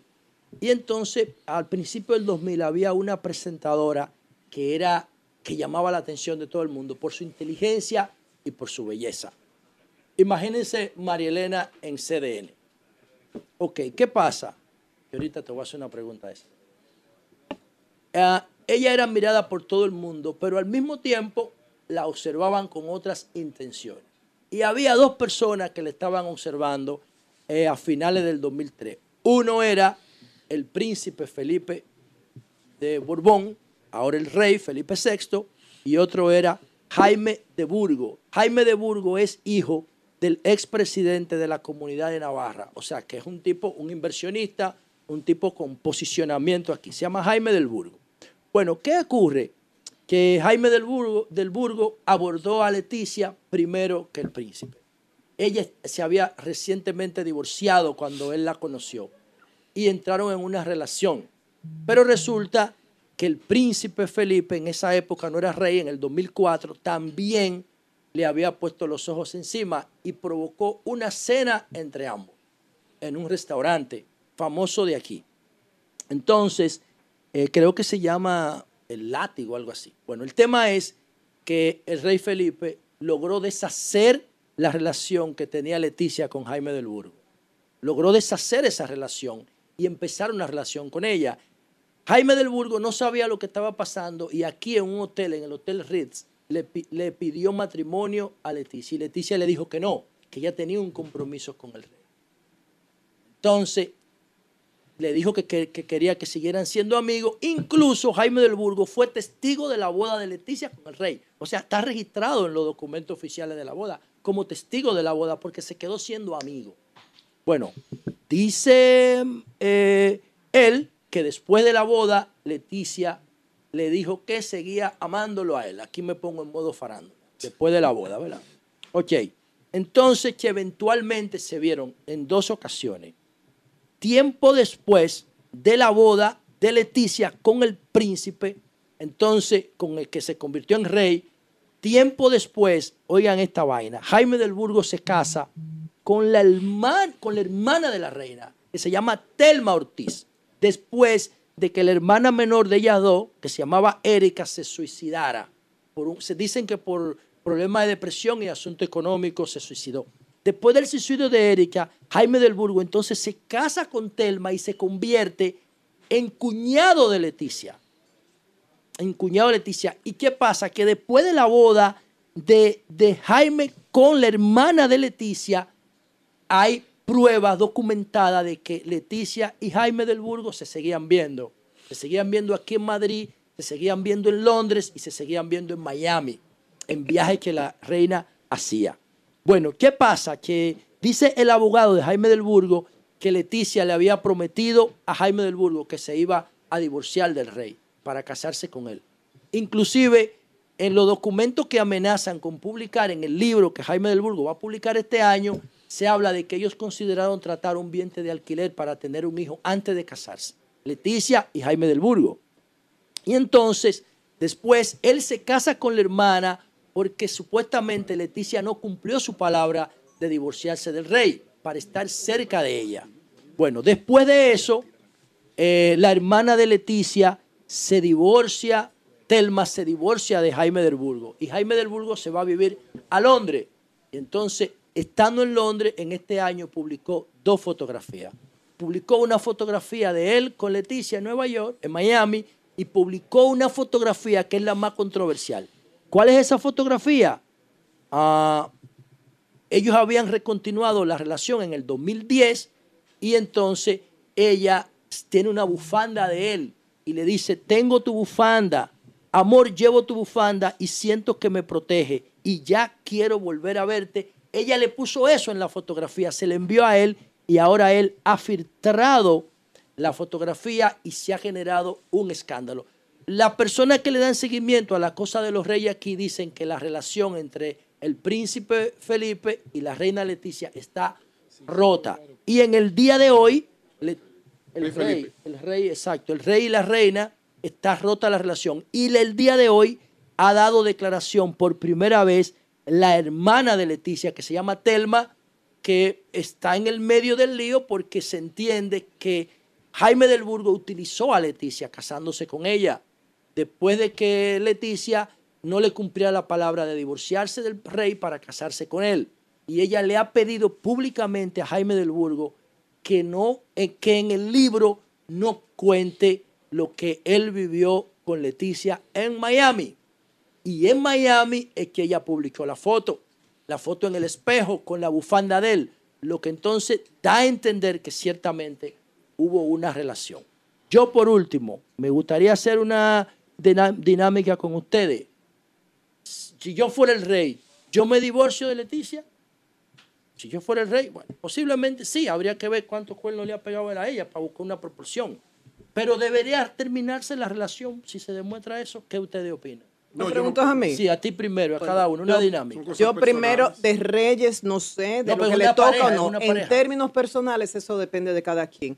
Yo tengo amigos y amigas que han podido perdonar cuernos. Yo Infidelidad, no puedo. de No, cuernos. cuernos, No. Sí, yo no puedo, no puedo, yo no Ay, puedo. cruel, Tú lo- tú no sensible. No, yo admiro a esas personas Oye, que tú- lo hacen, pero en eso yo creo en la fidelidad. Hay punto, pero cada Ya. quien. ¿Tú crees, que. ¿Tú crees que esa relación se debe terminar? No, depende de ellos. tienen, ellos tienen dos niñas. Pero mi amor, ellos tienen dos niñas adolescentes. Ya, ya, ya dio su opinión. La luz. Si yo estoy con Juan, Juan, y a Juan no le importa lo que yo he hecho, seguimos. O si a mí no me importa lo que él ha hecho, se- seguimos, ¿entiendes? O sea, Bueno. eso es algo muy particular, No, mire, la- muy la- personal. recuerda, el, María asunto, Elena, el, asunto, el- ahí- el asunto es individual, pero lo que ocurre es que el rey no es un, no es un, no es un hombre. Pierde Es decir, toda su no, autoridad no, Por eso fue que El dije rey- que el el- asunto de reinado yo Exactamente, me el rey, el rey no es un hombre. Si es una persona eh, particular, Claro. eso es- Cualquiera, es ciudadano un- común, es un es Si era asunto- allí, por ejemplo, es no un asunto, no es un asunto que atañe, que atañe a su vida Si es Pedro. y, él la, nada, y, él, Pedro. y él la puede decidir como él entienda. Ajá. El rey es imagen, Así es. el rey es símbolo. Cualquier cosa que afecte esa simbología y esa imagen afecta al país. Porque la grandeza de Sí, es verdad. España y la grandeza de los países que tienen reinado se lo da ese poder permanente que esas figuras transmiten. Porque eh, hoy nos preguntamos, ¿para qué pudiera servir un? ¿Para Bueno, qué sirve un rey? Un rey sirve para lo siguiente. Un rey sirve para lo siguiente. Moviliza a Pedro Sánchez eh, hacia cualquier país, a Brasil, por ejemplo. Envíalo a Brasil. Pedro Sánchez va a una visita a Brasil y hay un presidente que fue y visitó a Brasil. Eso va a salir en los medios, va a tener eh, una connotación eh, como con la importancia que tiene, pero no una connotación extraordinaria. Un jefe de Estado. Ahora, Felipe VI va a Brasil y va el rey de España. Y eso tiene otra connotación. connotación. Eso tiene otra connotación.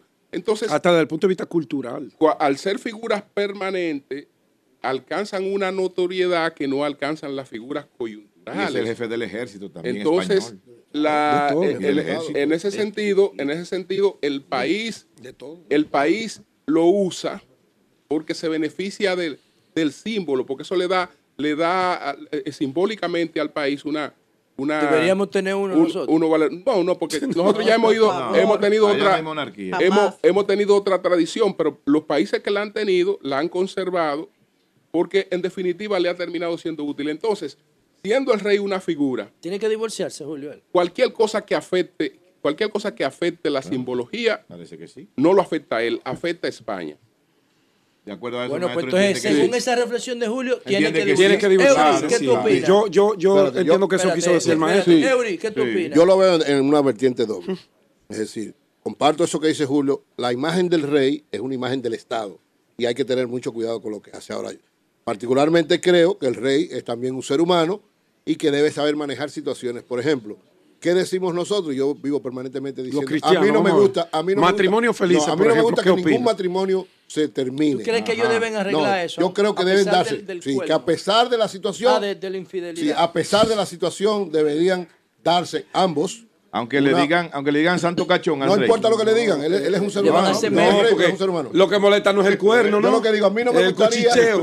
a mí no me gustaría que ningún matrimonio Oye, terminara, salvo que ya sea inmanejable. Y donde quiera que llegue, el rey, ahí el ¿por qué grupo, no ahí la corte hablando, mira. Estoy mira. diciendo, si ellos se ponen de acuerdo, Eury se piensa- Sí. se perdonan mutuamente, Eury piensa Bien. que no deben Que no deberían Están, allí. están como si nada. No, yo, Bien. estoy con, yo estoy con el maestro. Eh, Para resumirlo, La, maestro. la, la, la simbología del no, poder, la, la simbología del poder tiene que darse a respetar. Y el rey no puede andar con esa clase de cuestionamiento. Tú sabes que en el mundo hay coros, como decimos en Dominicana. Imagínate tú, el rey va a inaugurar una feria como Fitur y salgan tres desapresivos, que hay muchas libertades, y le dicen cuerno. Hay un le- problema de yo imagen. le yo le hice Ahí ellos tendrán que yo le hice manejar eso. pregunta Sí. Porque hay una cosa que Ellos se tendrán que manejar eso. gráfico de Nolan. En función de la respuesta de cada uno, yo lo puedo ubicar a ustedes como conservadores o como progresistas, pero ese no es el tema. Todos los reyes tienen tres características. Son de por vida, exacto. Son hereditarios y son únicos. Es el principio, el gen de la cultura machista porque viene de Dios. Entonces, en la cultura machista, las infidelidades no se toleran. se en las culturas antiguas la mataban a pedradas. O sea, esa relación se tiene que Bueno, terminar talibanes o se degrada, matarían. como dice Julio, se degrada el rey. Ahora, el tipo actúa en venganza y esta es mi reflexión final. Tú ves una muchacha por televisión y tú eres príncipe y tú crees que tú la puedes comprar con los La relación de y poder. esa muchacha lo que estaba era enamorada de su novio humilde. O sea, el rey se la quitó. Y pero El claro príncipe. que se la Bueno. quitó, viejo. Y ahí están las consecuencias de eso. Porque ella se casó con el rey, no con él. Pero, ¿y por qué quería siguiendo. eso? No fue con Felipe. Coño, fue porque con no tengo como cinco días estudiando el tema. Bueno, bueno, pues muchas gracias. Vamos a poner un punto. Vamos a poner un punto. Oh, Vamos a poner- No, no me sé vamos- detalles de la vaina. Vamos Si a poner, vamos a poner un Yo me punto. acosté a las dos de la Vamos a poner un punto porque ahora ¿qué vamos a regresar. Claro, en su vaina corazón. Ahora vamos a, ahora vamos a Hay regresar una vaina que llama aquí que yo ¿qué coño? con Isidro García. Isidro García es el subadministrador de negocios del Banco de Reserva. Vamos, a, vamos a conseguir. sí. Hay, hay que estar frío con ese hombre, Luis. Ah, ah, pero- ya tú sabes, mi hermano. Ah, pero claro. Ah, pero claro. Vamos a conversar con Isidro García de que regresemos. Cambio y fuera. Sol 106.5. Bueno, señores, nosotros continuamos aquí desde las oficinas de representación del Banco de Reservas de la República Dominicana, pero estamos en Madrid, España, las oficinas de representación de Madrid. Vamos a conversar con Isidro García, que es admi- subadministrador de negocios del Banco de Reservas. Buenos días, Isidro. Muy buenos días a todos los integrantes del Sol de la Mañana. Le transmito un saludo de parte del señor administrador general del banco, don Samuel, a usted, don Julio Martínez, a Eures Cabral, Gracias, hermano. a mi buen amigo José La Luz, a Pedro Jiménez, a la distinguida dama María Elenas y por supuesto al capitán de esta nave, buen amigo don Antonio España. Bueno, don Isidro, antes de que hablemos de los negocios que se han hecho aquí, yo quiero que usted nos cuente parte de su, de su historia, desde dónde sale usted, cómo usted llega al banco, que, cuál ha sido parte de ¿Qué su trayectoria. Bueno, mi- es, no esperaba esa pregunta, pero me honra que me la haga un buen amigo golfista que siempre me gana jugando golf. Compañero de faena. Él le- Julio le gana a usted. No, no, no, no, yo, no, no. yo creo que yo me dejo ganar para que me trate Si uno no juega golf, no puede llegar a ser superante del banco. bien. Eh, tiene, un buen banquero puede jugar golf, mas no ser un buen golfista. Porque para ser un buen golfista realmente hay que dedicarle mucho tiempo y entonces no sería un buen banquero. Pero contestando la pregunta. Sí. Pero mire, y se hacen buenos negocios jugando sí, por golf. ¿eh? supuesto. Eh, Pero malos tiros. Yo tengo un amigo que es un gran jugador de golf. Bueno, de Virgilio. entonces. Adelante, Pues mire, pega uno. ah, la verdad que ah, yo estudié ingeniero agrónomo de profesión Oh. y le hice una pregunta muy interesante a un profesor de la universidad que, que, que me recomendaba. Eran unos años en donde se estaban contratando eh, profesional agropecuario para eh, servir en los bancos, para los préstamos a los productores agropecuarios. Me dijo, mire, dedíquese mejor a banquero eh, per se. Y justamente hace 37 años que estoy únicamente dedicado a esta profesión. Sé cómo se siembra una mata de plátano porque lo recuerdo de los estudios, pero nunca la sembré. Así que durante esas poco más de tres décadas Yo lo que he sido banquero y eh, he laborado en varios bancos del país en posiciones de vicepresidente de negocio en todas ellas. Y he tenido entonces el placer ahora de acompañar a don Samuel como su administrador de negocios del Banco de todos los dominicanos. Y durante los primeros años de la banca se especializó en préstamos destinados a la producción agrícola. Sí, sí, efectivamente estudié en la UNFU y entonces me contrataron en Santiago. Pasé inmediatamente a hacer una clase media porque recuerdo que me dieron un Jeep nuevo, un apartamento nuevo. y Hay un buen sueldo. apartamento, una Eh, eh, por ¿Cuál eso es que muchos de mis eh, experiencias se hacen en el Cibao. He sido banquero en San Francisco de Macorís, en Santiago y, y aquí en, San- en Santo Domingo. Pero ciertamente mi vínculo con el sector agropecuario es muy estrecho. Eh, solamente le puedo mencionar que durante muchos años he sido un poco el componedor de este gran programa de pignoración de arroz que ha sido tan eficaz en nuestro país y que fomenta la estabilidad de precio entre una buen, buena renta de parte de los productores, del intermediario que es el molinero y el precio final del, del consumidor final de un rubro tan importante para el país como es el arroz. Entonces digamos que durante muchos años he sido un poco eh, abanderado de ese y otros programas a los productores también de Constanza, también a los productores de ganado, pero durante más de tres décadas obviamente ya uno pasa a ser eh, especialista en otros temas como los préstamos al sector eh, turístico, que ahorita estaremos hablando sobre ese tema, los préstamos energéticos, o por ejemplo una parte que me interesa siempre mucho destacar, que es los préstamos a la vivienda y sobre todo a la vivienda a bajo costo para eh, dotar a muchos dominicanos de ese techo que no tienen. Usted mencionó Santiago. En Santiago tenemos mucha gente querida. Yo creo que ambos, todos. Arquímedes Cabrera. Sí, por por- supuesto, por supuesto. Yo en Santiago la- elaboré en tres bancos diferentes, en San Francisco de Macorís. Eh, en total son siete bancos. Eh, no me han cancelado de ninguno, así que lo que he hecho es aceptar ofertas Evolución. de O un sea, banco en por la otro. eficacia de lo llaman de Eh, otro y de otro y de exactamente. Eh, pero yo pienso que el mayor privilegio en todos esos años eh, lo estoy viviendo ahora, eh, siendo parte de, sin lugar a duda, una de las mejores administraciones de todos los, de todos los años del Banco de Reserva que encabeza don Samuel Pereira. Primero, eh, ¿en qué se, antes de entrar en la característica propia de esta oficina de representación y los resultados, que hace un año ya que está operando, ahora un año. Sí, señor, justamente, justamente el 18 Estábamos cumplimos un año, bueno, con la 18, presencia de todos ustedes Así aquí, que hoy nos Ah. Primero, ¿en qué se diferencia el servicio bancario europeo del dominicano en cuanto a relación con clientes, servicio, eh, cartera y todo ese tipo de cosas? Y segundo, ¿cómo usted ve el futuro de la banca con los desafíos de la tecnología y del dinero virtual? Justamente por la, por la diferencia que, que usted expresa, eh, José, en Santo Domingo la banca todavía sigue siendo una banca de relación primaria, en donde el banquero conoce al cliente, asiste a su boda, asiste al cepedio, en fin. Sin embargo, ya en estos países más modernos, la verdad es que impera mucho la, la bancarización digital del cliente. Es un cliente que no asiste a las oficinas. Si usted ve las oficinas nuestras, eh, está el café. Es más, en nuestro país El la gente asiste a saludar su, a su gerente en las provincias. Oye, eso Sí, así es. Eh, y las oficinas están creadas para que esa gente vaya. Es más, Eh, Isidro, hay gente que no hace transacciones en banco, sino es personalmente su, su Sí, gerente son particular. artesanos, son, ar- son Total. relaciones, él lo dijo, Total. relaciones eso, primitivas, primitivas, Incluso, artesanales. eh, Uco. sano para Humanas. Humanas, Humanas.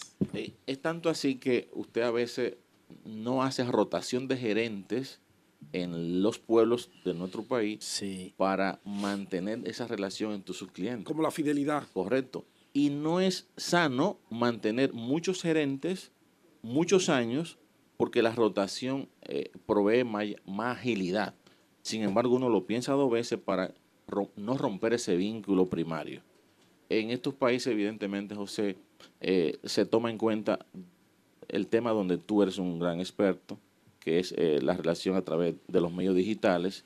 Incluso, si te fijas, la concepción de las oficinas son especie de oficinas boutique o a oficinas café, en donde la gente sencillamente va en un momento dado, muy pocas veces, y hace un uso Sin muy embargo, efímero. sin embargo el, la- el propio Pedro Sánchez, eh, el presidente, eh, cuenta de un movimiento reciente de, de clientes reclamando el hecho de que no se le excluya el trato, el trato personalizado. Pero son es de la tercera edad, Julio. bueno, pero son los Que ya son minoría. no son minorías, son los más importantes. Son los dueños No, del no. capital. Son, minorías que son- pueden ser son- bueno, importantes en términos pero- cualitativos, pero, pero, en eh, términos bueno, de franja él- de clientes son minoría. Él, siente- él- él lo, lo aborda porque Claro. eh, una de las cuestiones, una sociedad que no promueve la exclusión, ellos sienten que el proceso de digitalización lo está excluyendo. Entonces,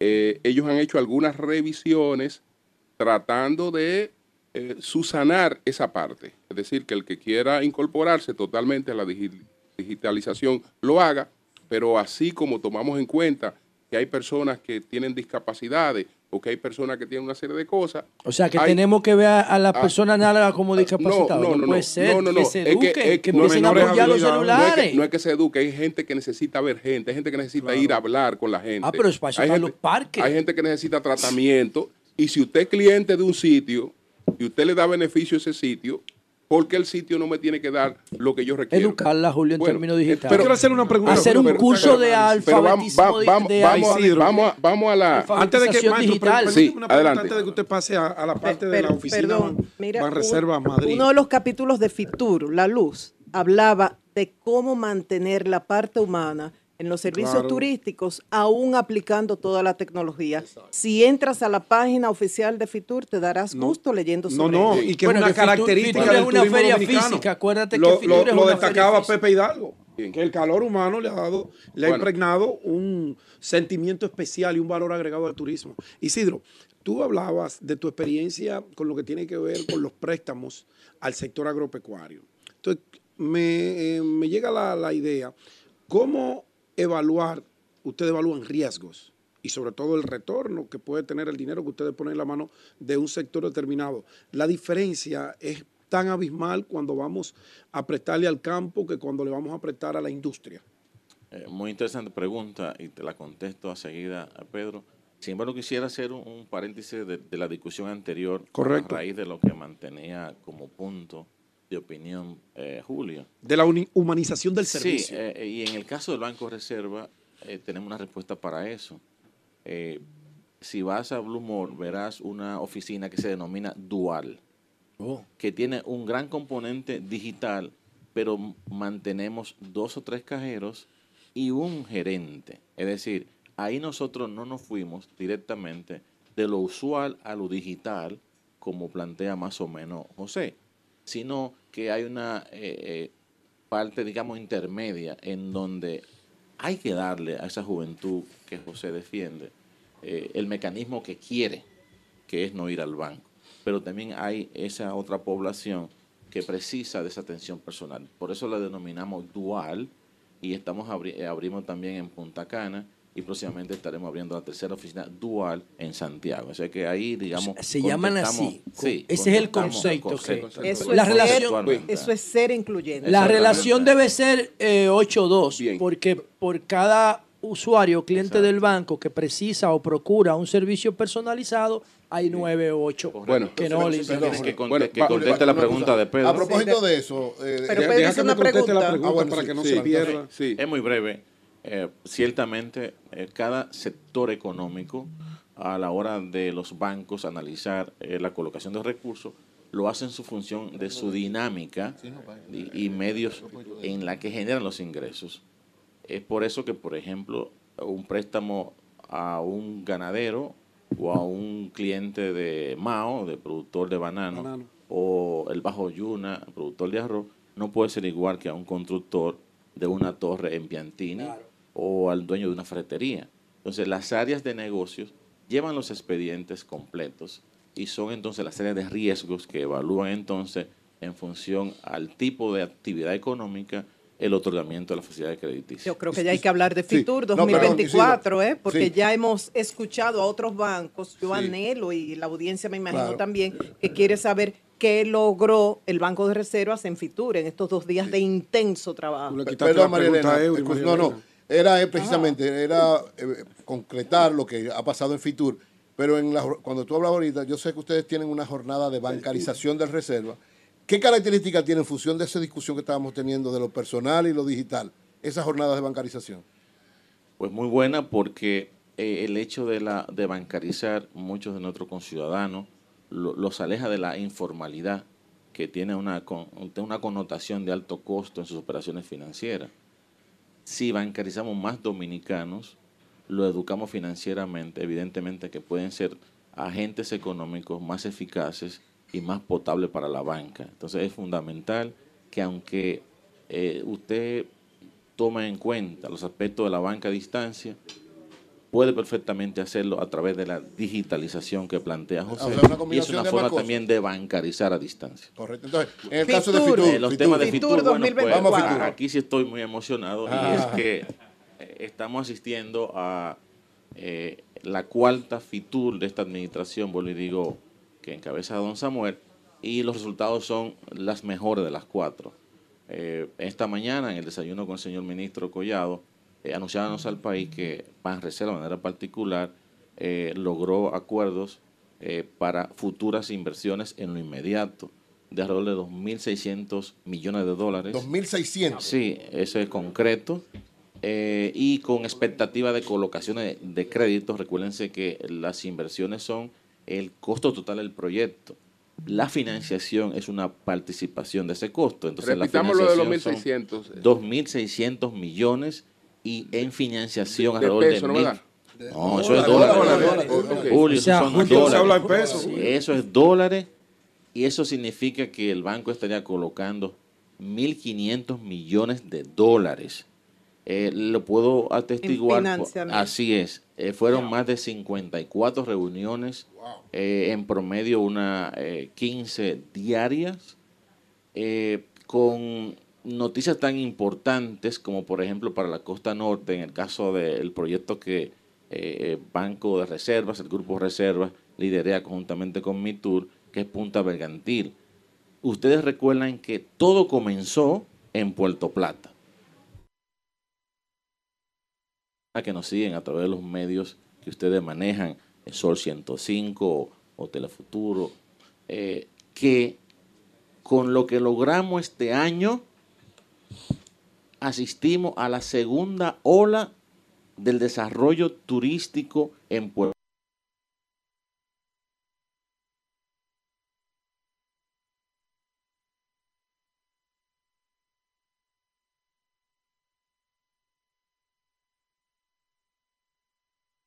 a través de una asociación entre el Grupo Punta Cana y el Grupo Meliá. Y en el caso de el, el O sea, los Rainieri van a estar allá. Sí, por Plata. supuesto, por supuesto, estarán en Puerto Plata. Y obviamente Hyatt con el Grupo Mantinón. Esta inversión del Grupo eh, Maltinón de manera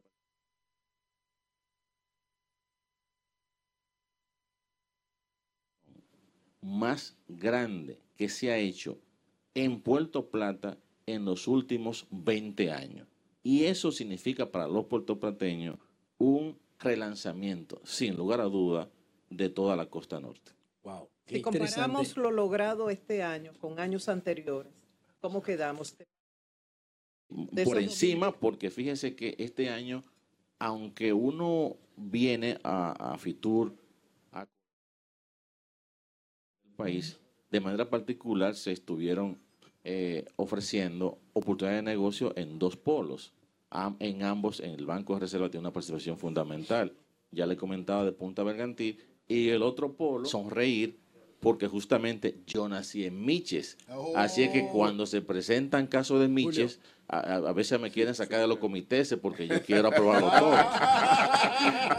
y entonces, en ese sentido, en este momento, eh, en mi pueblo, que hoy es un nombre que eh, circula a nivel mundial, eh, el banco está financiando 2.000 habitaciones, financiando, y la que logramos en este FITUR, que incorpora una 1.500 más, señores, ustedes estarán asistiendo a una población que tiene 18.000 habitantes a duplicarse a más de 40.000 en los próximos dos años. Eso es muy importante porque significan ustedes lo que eso va a impactar económicamente, no solamente la parte del sector turístico, sino todos los otros sectores asociados a la actividad, como la agropecuaria, el servicio, el transporte y la educación de los empleados que está en rigor.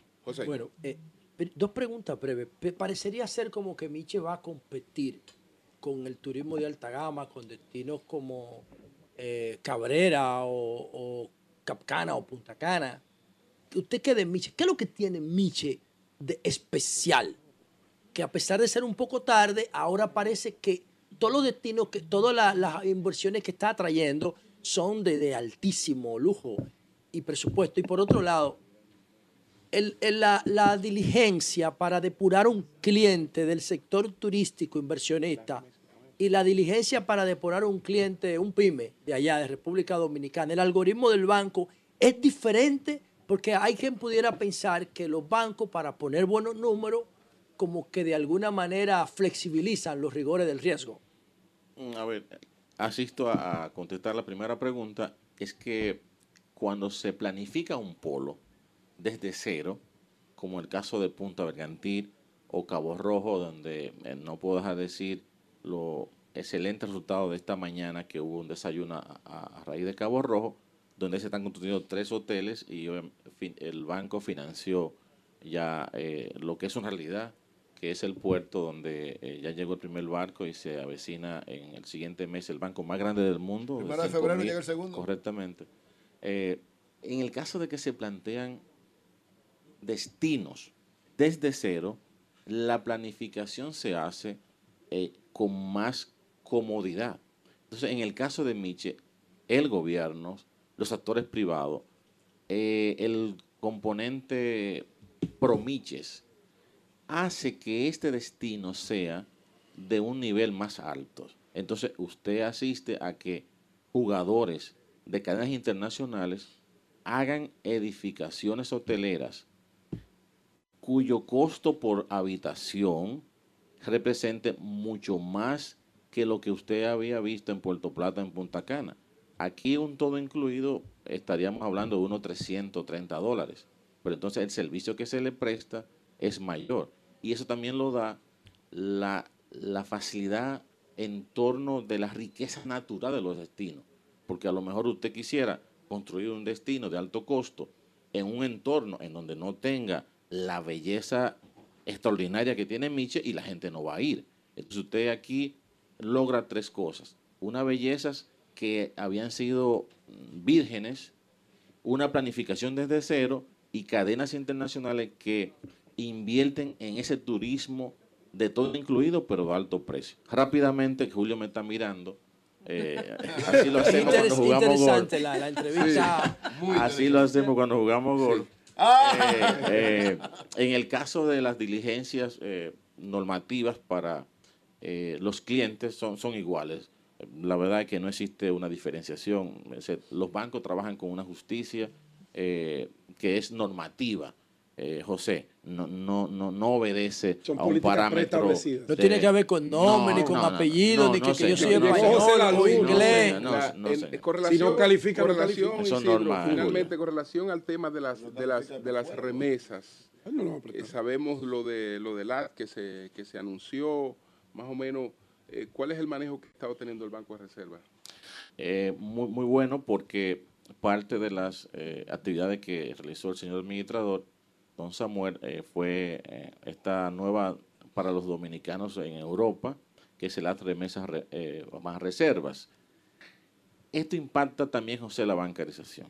No es lo mismo que un dominicano mande una remesa a través, a veces, de un premio, de un primo o de la mamá, lo que fuera. En este caso es mano a mano. Para el dominicano que vive aquí en Europa, eh, este acuerdo que el Banco de Reserva le está anunciando a todo el país significa muchas cosas.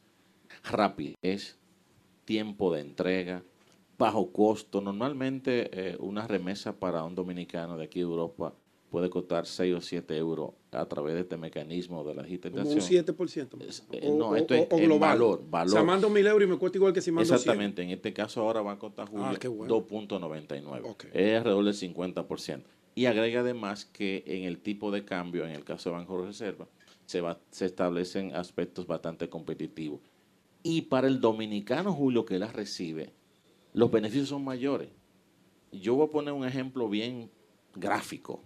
Cuando a veces un motorista le quiere llevar los dólares a la, doña- a, a la mamá de ese beneficiario, le dice, mira, yo te voy a poner eh, de lo primero, ya llegaron los de... pero el- el La so- manipula para que le dé la Claro, pero- propina. ah, sí, claro, y, mándame to- y no, y el, el tipo se queda en la puerta hasta que le den lo de él. Sí. Ellos saben que cuarto. Además, él- hay un tema de riesgo porque él sabe cuánto llegó esa Por casa. supuesto. Exacto. ¿Tú Por Y puede pasarle esa información a alguien. Pero eso no le genera beneficio a su futuro en términos de historial crediticio. en este caso, él va a recibir, o, él, o la esto, ¿eh? doña, su dinero en una cuenta del Banco de Reserva. Y si, por ejemplo, quisiera tener eso como historial crediticio, Claro. doña María Elena, ya va forjando eso. Financiamientos, Pero adem- tarjeta claro, viente, pero todas lo- esas lo- cosas. lo y lo convierte en puede recibir crédito. también Lo en bancariza. Claro. los más de mil cajeros automáticos que tiene el banco o en más de las 300 oficinas por ventanilla. No hay duda, señores, que le estamos diciendo a Lo los dominicanos de aquí, Isidro. señores, esto es una excelente, unas nuevas. Recuérdense que las remesas para el país son más de 10 mil millones de, pe- de dólares anualmente. Así es. En el caso de Europa son unos 600 millones de euros, es decir, de dólares. Lo que significa, señores, que esto es un antes y un después en temas de justicia social. Esto es un tema de justicia social. El ¿eh? del dinero. Y No hay las duda. comisiones, Eh, porque Isidro, honestamente Isidro. hay que preguntar por las comisiones, Eso porque el desafío del Eh, Bitcoin. No, no, se lo Y acabo es que de... el, No, no, eso- el Bitcoin no te cobra nada de Se lo eso. acabo de 299, comentar. Es, el, el 50% No, no, Le rebaja de el como lo 50. hacía. 50%. Isidro, eh, eh, la oficina de Banreservas en Madrid tiene múltiples servicios. Me pregunta un amigo desde la República Dominicana que si él puede abrir una cuenta en euros en el Banco de Reserva, en esta oficina donde estamos nosotros transmitiendo ahora mismo, y retirar en pesos. Y si puede abrir una en Dominicana y retirar en euros aquí. Buenas preguntas que, maneja eh, su amigo Pedro. Recuérdense que estas oficinas que el banco está abriendo, la de Madrid, la de Nueva York y de Miami, son oficinas de representación. En ese sentido, nosotros no podemos hacer transacciones Exacto. locales. Ahora, aquí han llegado ya en este año, en promedio, 40 personas diarias. Hemos atendido más de 7 mil dominicanos. Cuando ah, vienen al banco, le explicamos que las aperturas se hacen desde aquí, pero en el Banco Reserva de Santo Domingo. De igual manera, si tiene que comprar una vivienda, Julio, ya no tiene que ir a Santo Domingo, ni tampoco tiene que pasar el sobresalto si ese desarrollador lo va a engañar. Porque como es a través del Banco de Reserva, evidentemente que se depura. Evidentemente es un Eso eh, la atención. Eso significa que este banco, que es de todos los dominicanos, no solamente nos importa lo que está en nuestro país, sino en donde quiera que exista ese dominicano que es tan dueño de este banco como cualquiera del que vive en Villa Vázquez, se sienta atendido por el banco que es de ello, por esta entidad de más de ocho décadas que sin lugar a duda es un orgullo para nuestro país. Isidro, finalmente la actividad de anoche. Hablemos Qué un poco de esta actividad sí. tan acogedora anoche. Bueno, la actividad de anoche se pareció un poco a- a- a- al país. Yo estuve representando al grupo. Ah, no, ya ellos fueron también. ¿y? Usted, usted por la boina que so- sobre resaltó más. Nada más lo vieron a él por la boina. Antonio, La fue otra cosa que fue, fue muy bonita. Se realizó eh, en el hipódromo y tiene entonces, Marilena, es, ese sabor a nuestro país. Eh, daba gusto ver a un gran empresario español de un proyecto de 200 millones de dólares con ese dominicano de a pie que este banco que es de ellos eh, piensa en ello. Y entonces usted ve esa, e- esa, esa mezcla tan bonita en un ambiente formal, elegante, como debe ser el banco más importante del país. Entonces, Julio, ahí alguna gente dio sus pasitos. Así que, eh, eh, Julio bailó. en adición a que se habla de negocio, también se, se pasa un buen momento porque es, digamos, la culminación de toda una semana de éxito para nosotros como banco, para todo el país. Y quiero decir que también de otros bancos. Esto es muy importante, señor. Toda la banca nacional, cuando asistimos a estos eventos, se nota, se observa que por encima de cada interés individual existe un interés de un país que está en su mejor momento del turismo, de la mano de nuestro presidente Luis Abinader y del administrador general del Banco de Reserva, don Samuel Pereira. Bueno, Isidro García, subadministrador del Banco Coño, qué de buena entrevista. Reserva. Julio se reivindicó, como no fue la rueda de prensa, negocios actividad. del Luis, Banco de todavía. Bueno, vamos a hacer una pausa, Muy señores. Retornamos en breve desde las oficinas de representación del Banco de Reservas en Madrid, España. Cambio y fuera. Sol 106.5. Bueno, señores, nosotros seguimos en las oficinas de representación del Banco de Reservas en Madrid, España, y tenemos en la línea telefónica a Humberto Paniagua, que también le ha venido dando seguimiento al tema este de Leticia y Felipe VI, y quiere pues agregar algunas cosas a la que ha dicho José La Luz. Buenos días, Humberto, adelante. Buenos días, buenos días equipo. Mis felicitaciones por el tremendo trabajo que están haciendo en España. Gracias, hermano, gracias. Miren, la, la semana pasada yo di a conocer toda la información relativa a este culebrón que tiene a España en vilo en lo relativo a la revelación que hizo el periodista Jaime Peñafiel en su libro Leticia y yo, que publicó el 23 de noviembre del año pasado, 2023.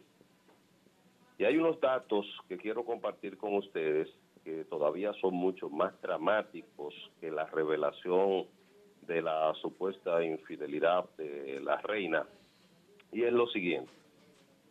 El periodista Jaime Peñafiel, que hay que decir que fue despedido la semana pasada del periódico El Mundo, en el que tenía más de 20 años laborando. Hay que decir que Jaime Peñafiel tiene 91 años de edad. Todavía estaba activo en el periodismo. Fue despedido la semana pasada del periódico El Mundo sin ninguna justificación o motivación de por qué de su desvinculación del diario. Pero, ¿qué reveló Jaime Peñafiel en ese libro Leticia y yo, que es lo escandaloso de todo eso? La reina Leticia tenía una hermana llamada Eric Ortiz. Eric Ortiz vivía en el apartamento de soltera de la reina Leticia en Madrid y un 7 de febrero del año 2007 fue encontrada muerta a la edad de 31 años de edad.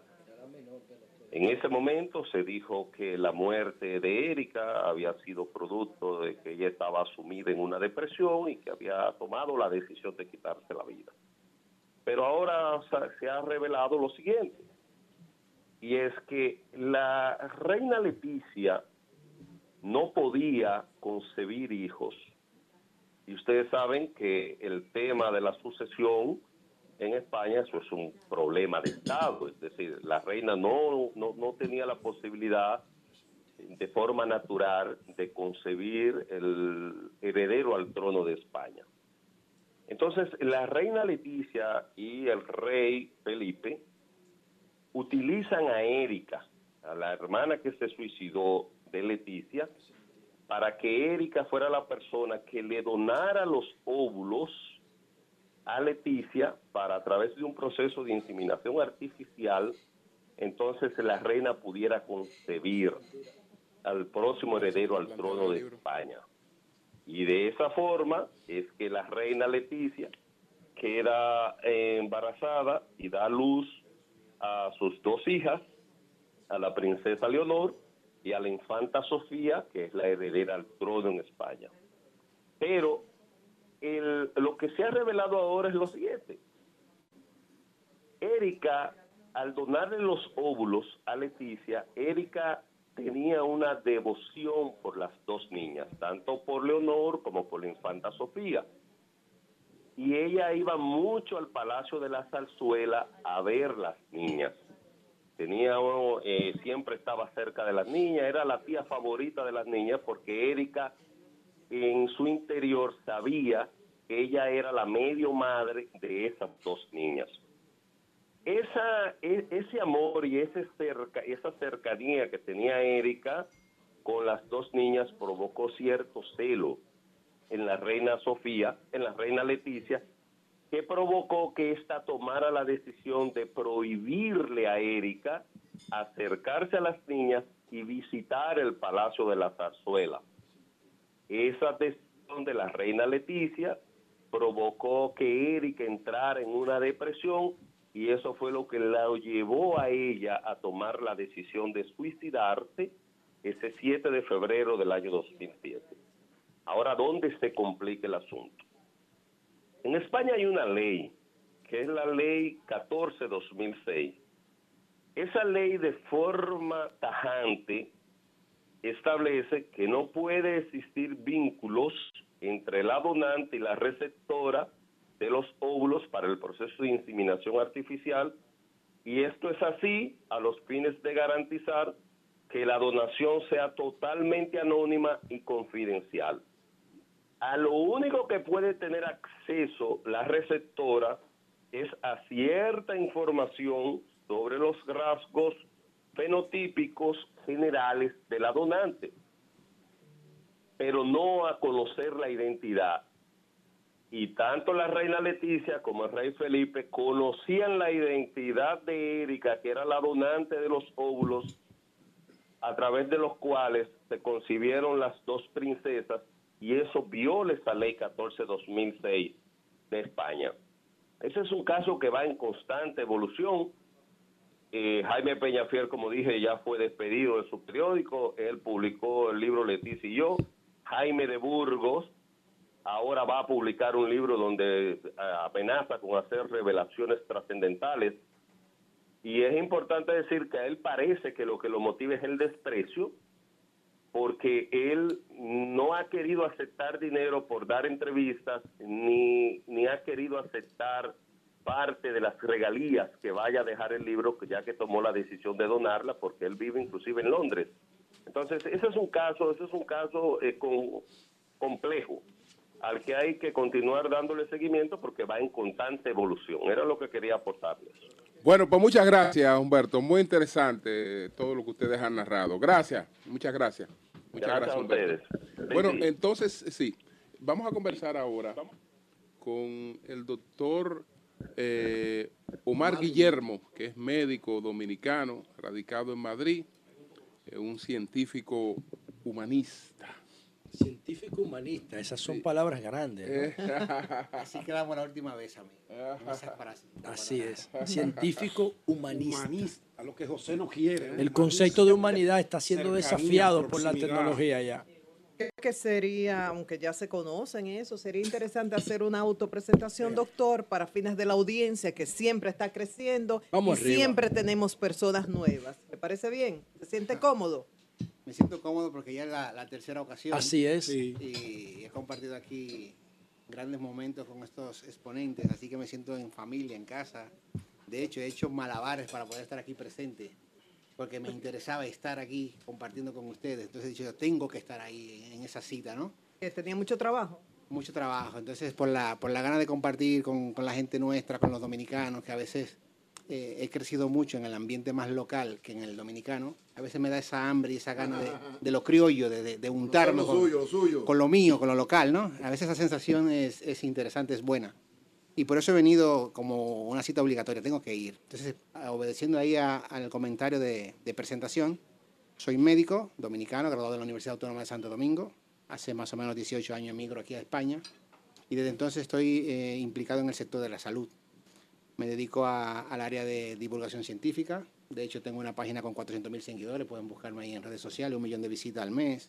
Hablando de situación de salud con los pacientes, con la gente, intentando ayudar a la gente. Un tipo, tipo psiquiatra en su hogar en su momento. Puedes dar tu página para que la gente te siga. EMS Spain. EMS son las siglas de Emergency Medical Service, eh, intentando explicar situaciones que se dan en la sala de urgencias, de emergencia, conflicto médico-paciente. eh, esa vía hemos cogido. ¿Es en línea. inglés o español? Es en español todo, pero las siglas eh, es, Es muy famosa en inglés. El Emergency EMS es como se llaman todos los prehospitalarios en Estados Ya. Unidos. Entonces, eh, de ahí cogimos un poco, hablamos del sector urgencia y todo esto. Yo me dedico más a la urgencia, aunque tengo también otra especialidad que es patología mamaria. He hecho formación en patología mamaria en la Universidad de Barcelona, pero me dedico más a la emergencia, que también tengo esa especialidad. Tengo ya eh, 17 años, 18 años aquí en España, más o menos, y aquí abierto a lo que quieran preguntar y compartir en materia sanitaria. Doctor, cuando hacemos la presentación de médico humanista, la medicina tiene diferentes ramas, tiene pediatría, tiene eh, cardiología, en fin, el humanismo, o sea, ¿cuál es el concepto? ¿Por qué Este concepto es dejar de ver al- al- a la enfermedad o al paciente, dejar de verlo como órgano o como enfermedad propiamente dicho. Y empezar a verlo como persona y como humano. O sea, tú tienes un, pongamos un ejemplo de otra persona, una persona tiene un cáncer de pulmón. No es solo un pulmón ni es solo un cáncer, es un ser humano que es padre de dos niños, que tiene una condición, deja a su familia sin, sin nada. Hay una condición humana detrás de ese, de ese individuo. Entonces, la medicina desde un primer momento siempre debe de enfocarse desde el humanismo, pero muchos han dado la espalda a ese concepto y, y se ha hecho muy mercantil, se ha hecho muy distante, se ha hecho muy de negocio, de rapidez. eh, El cada- martes tuvimos un médico aquí que lo digo porque él, él, él se siente orgulloso de eso. Él dice que él no ve pacientes, que él ve clientes.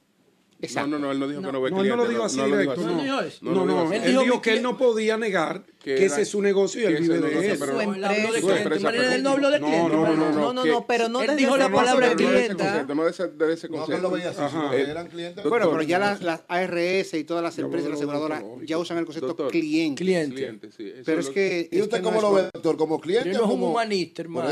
No, yo defiendo el concepto humano, defiendo al ser humano como persona, como ente, como- Doctor, ¿y, y, y cómo, cómo le suena a usted que, que estemos hablando ya de una transición, de transhumanismo, por ejemplo? Bueno, el, eh, la transición tiene que darse porque es que la evolución misma es la realidad. O sea, no podemos negarnos a la evolución de los tiempos. Tiene que existir transformación.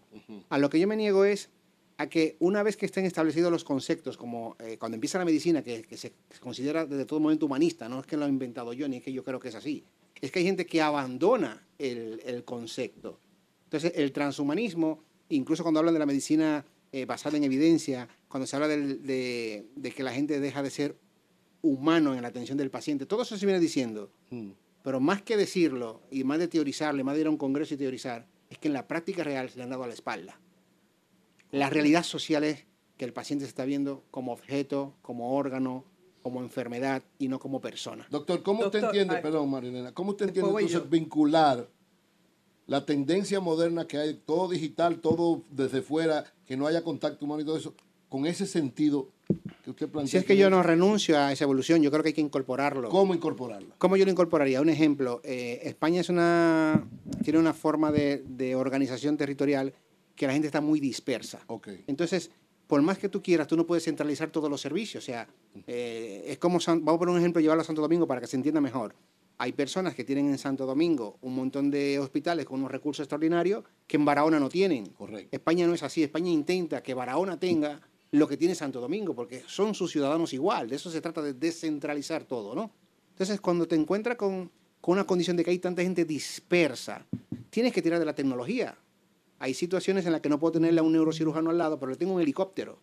Hay, hay personas que no pueden desplazarse 100 kilómetros a un hospital, pero tengo una videoconferencia. Entonces, tú sin renunciar a esa tecnología que te va a aportar, no renuncies, úsala como elemento. Eh, son herramientas que tienen que de sumarte, ayuda. de ayuda, pero no de sustitución. Nunca puedes sustituir el contacto médico, la evaluación física, que lo describe, eh, los orígenes de la medicina describen, que hay cuatro principios básicos de la exploración de un paciente. La inspección, hay que ver al paciente, la palpación, hay que tocarlo, percusión, la búsqueda de sonidos y, y ruidos, y la auscultación. Tú renuncias a eso por ver un video, acaba de quebrar a la medicina en, en el primer eh, momento que diga que esa es la forma de hacerlo.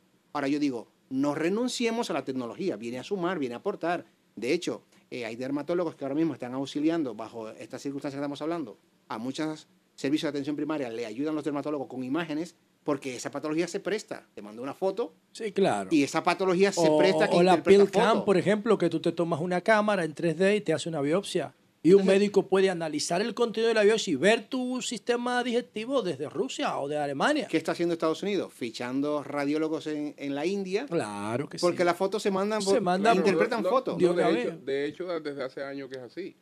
A usted, cualquier especialista que lo ve en Estados Unidos, Le dice, mándame. to- no, que todas las imágenes, eh, probablemente, no, todas las imágenes probablemente la están haciendo la analítica en, en- en la India. El concepto Pero es esa, esa especialidad es una especialidad de imagen, o sea, se Claro. permite. Pero- Vamos a sumar eso, no le restemos ni bloqueemos. Doctor. Ahora, cuando hay una especialidad, Sí, una especialidad que necesita el contacto humano, la comprensión, eh, Sí. eh, el diálogo, el contacto, y tú quieres de manera única implementar todo ese concepto, yo creo que no. Doctor, Doctor, ¿no se ¿usted parecería? conoce el sistema de salud de la República Dominicana? Le pregunto. Sí. Ah, ok. Entonces, ¿cuáles son las, las luces y sombras del sistema dominicano y, del español? Le hago la pregunta porque muchas veces subestimamos lo nuestro. Pensamos que en Estados Unidos está lo mejor o acá en España lo mejor. Pero usted sabe que, bueno, por informaciones que uno recibe de personas que viven acá, sé de casos concretos de gente decepcionada por el tiempo que toma lograr una cita cuando tienen una situación de emergencia o casos como, y me refiero a un nombre concreto con nombre y apellido, que no, no estoy autorizado a decirle, un paciente con una crisis renal van, lo mandan a la casa acá con un analgésico y al final hubo que extraerle uno de los riñones por un mal congénito. Entonces hay gente a veces que sobre, sobrevalora lo externo y subestima lo interno. Te lo voy a Luces explicar. y sombras de ambos Te lo voy a sistemas. explicar muy, muy, muy bien.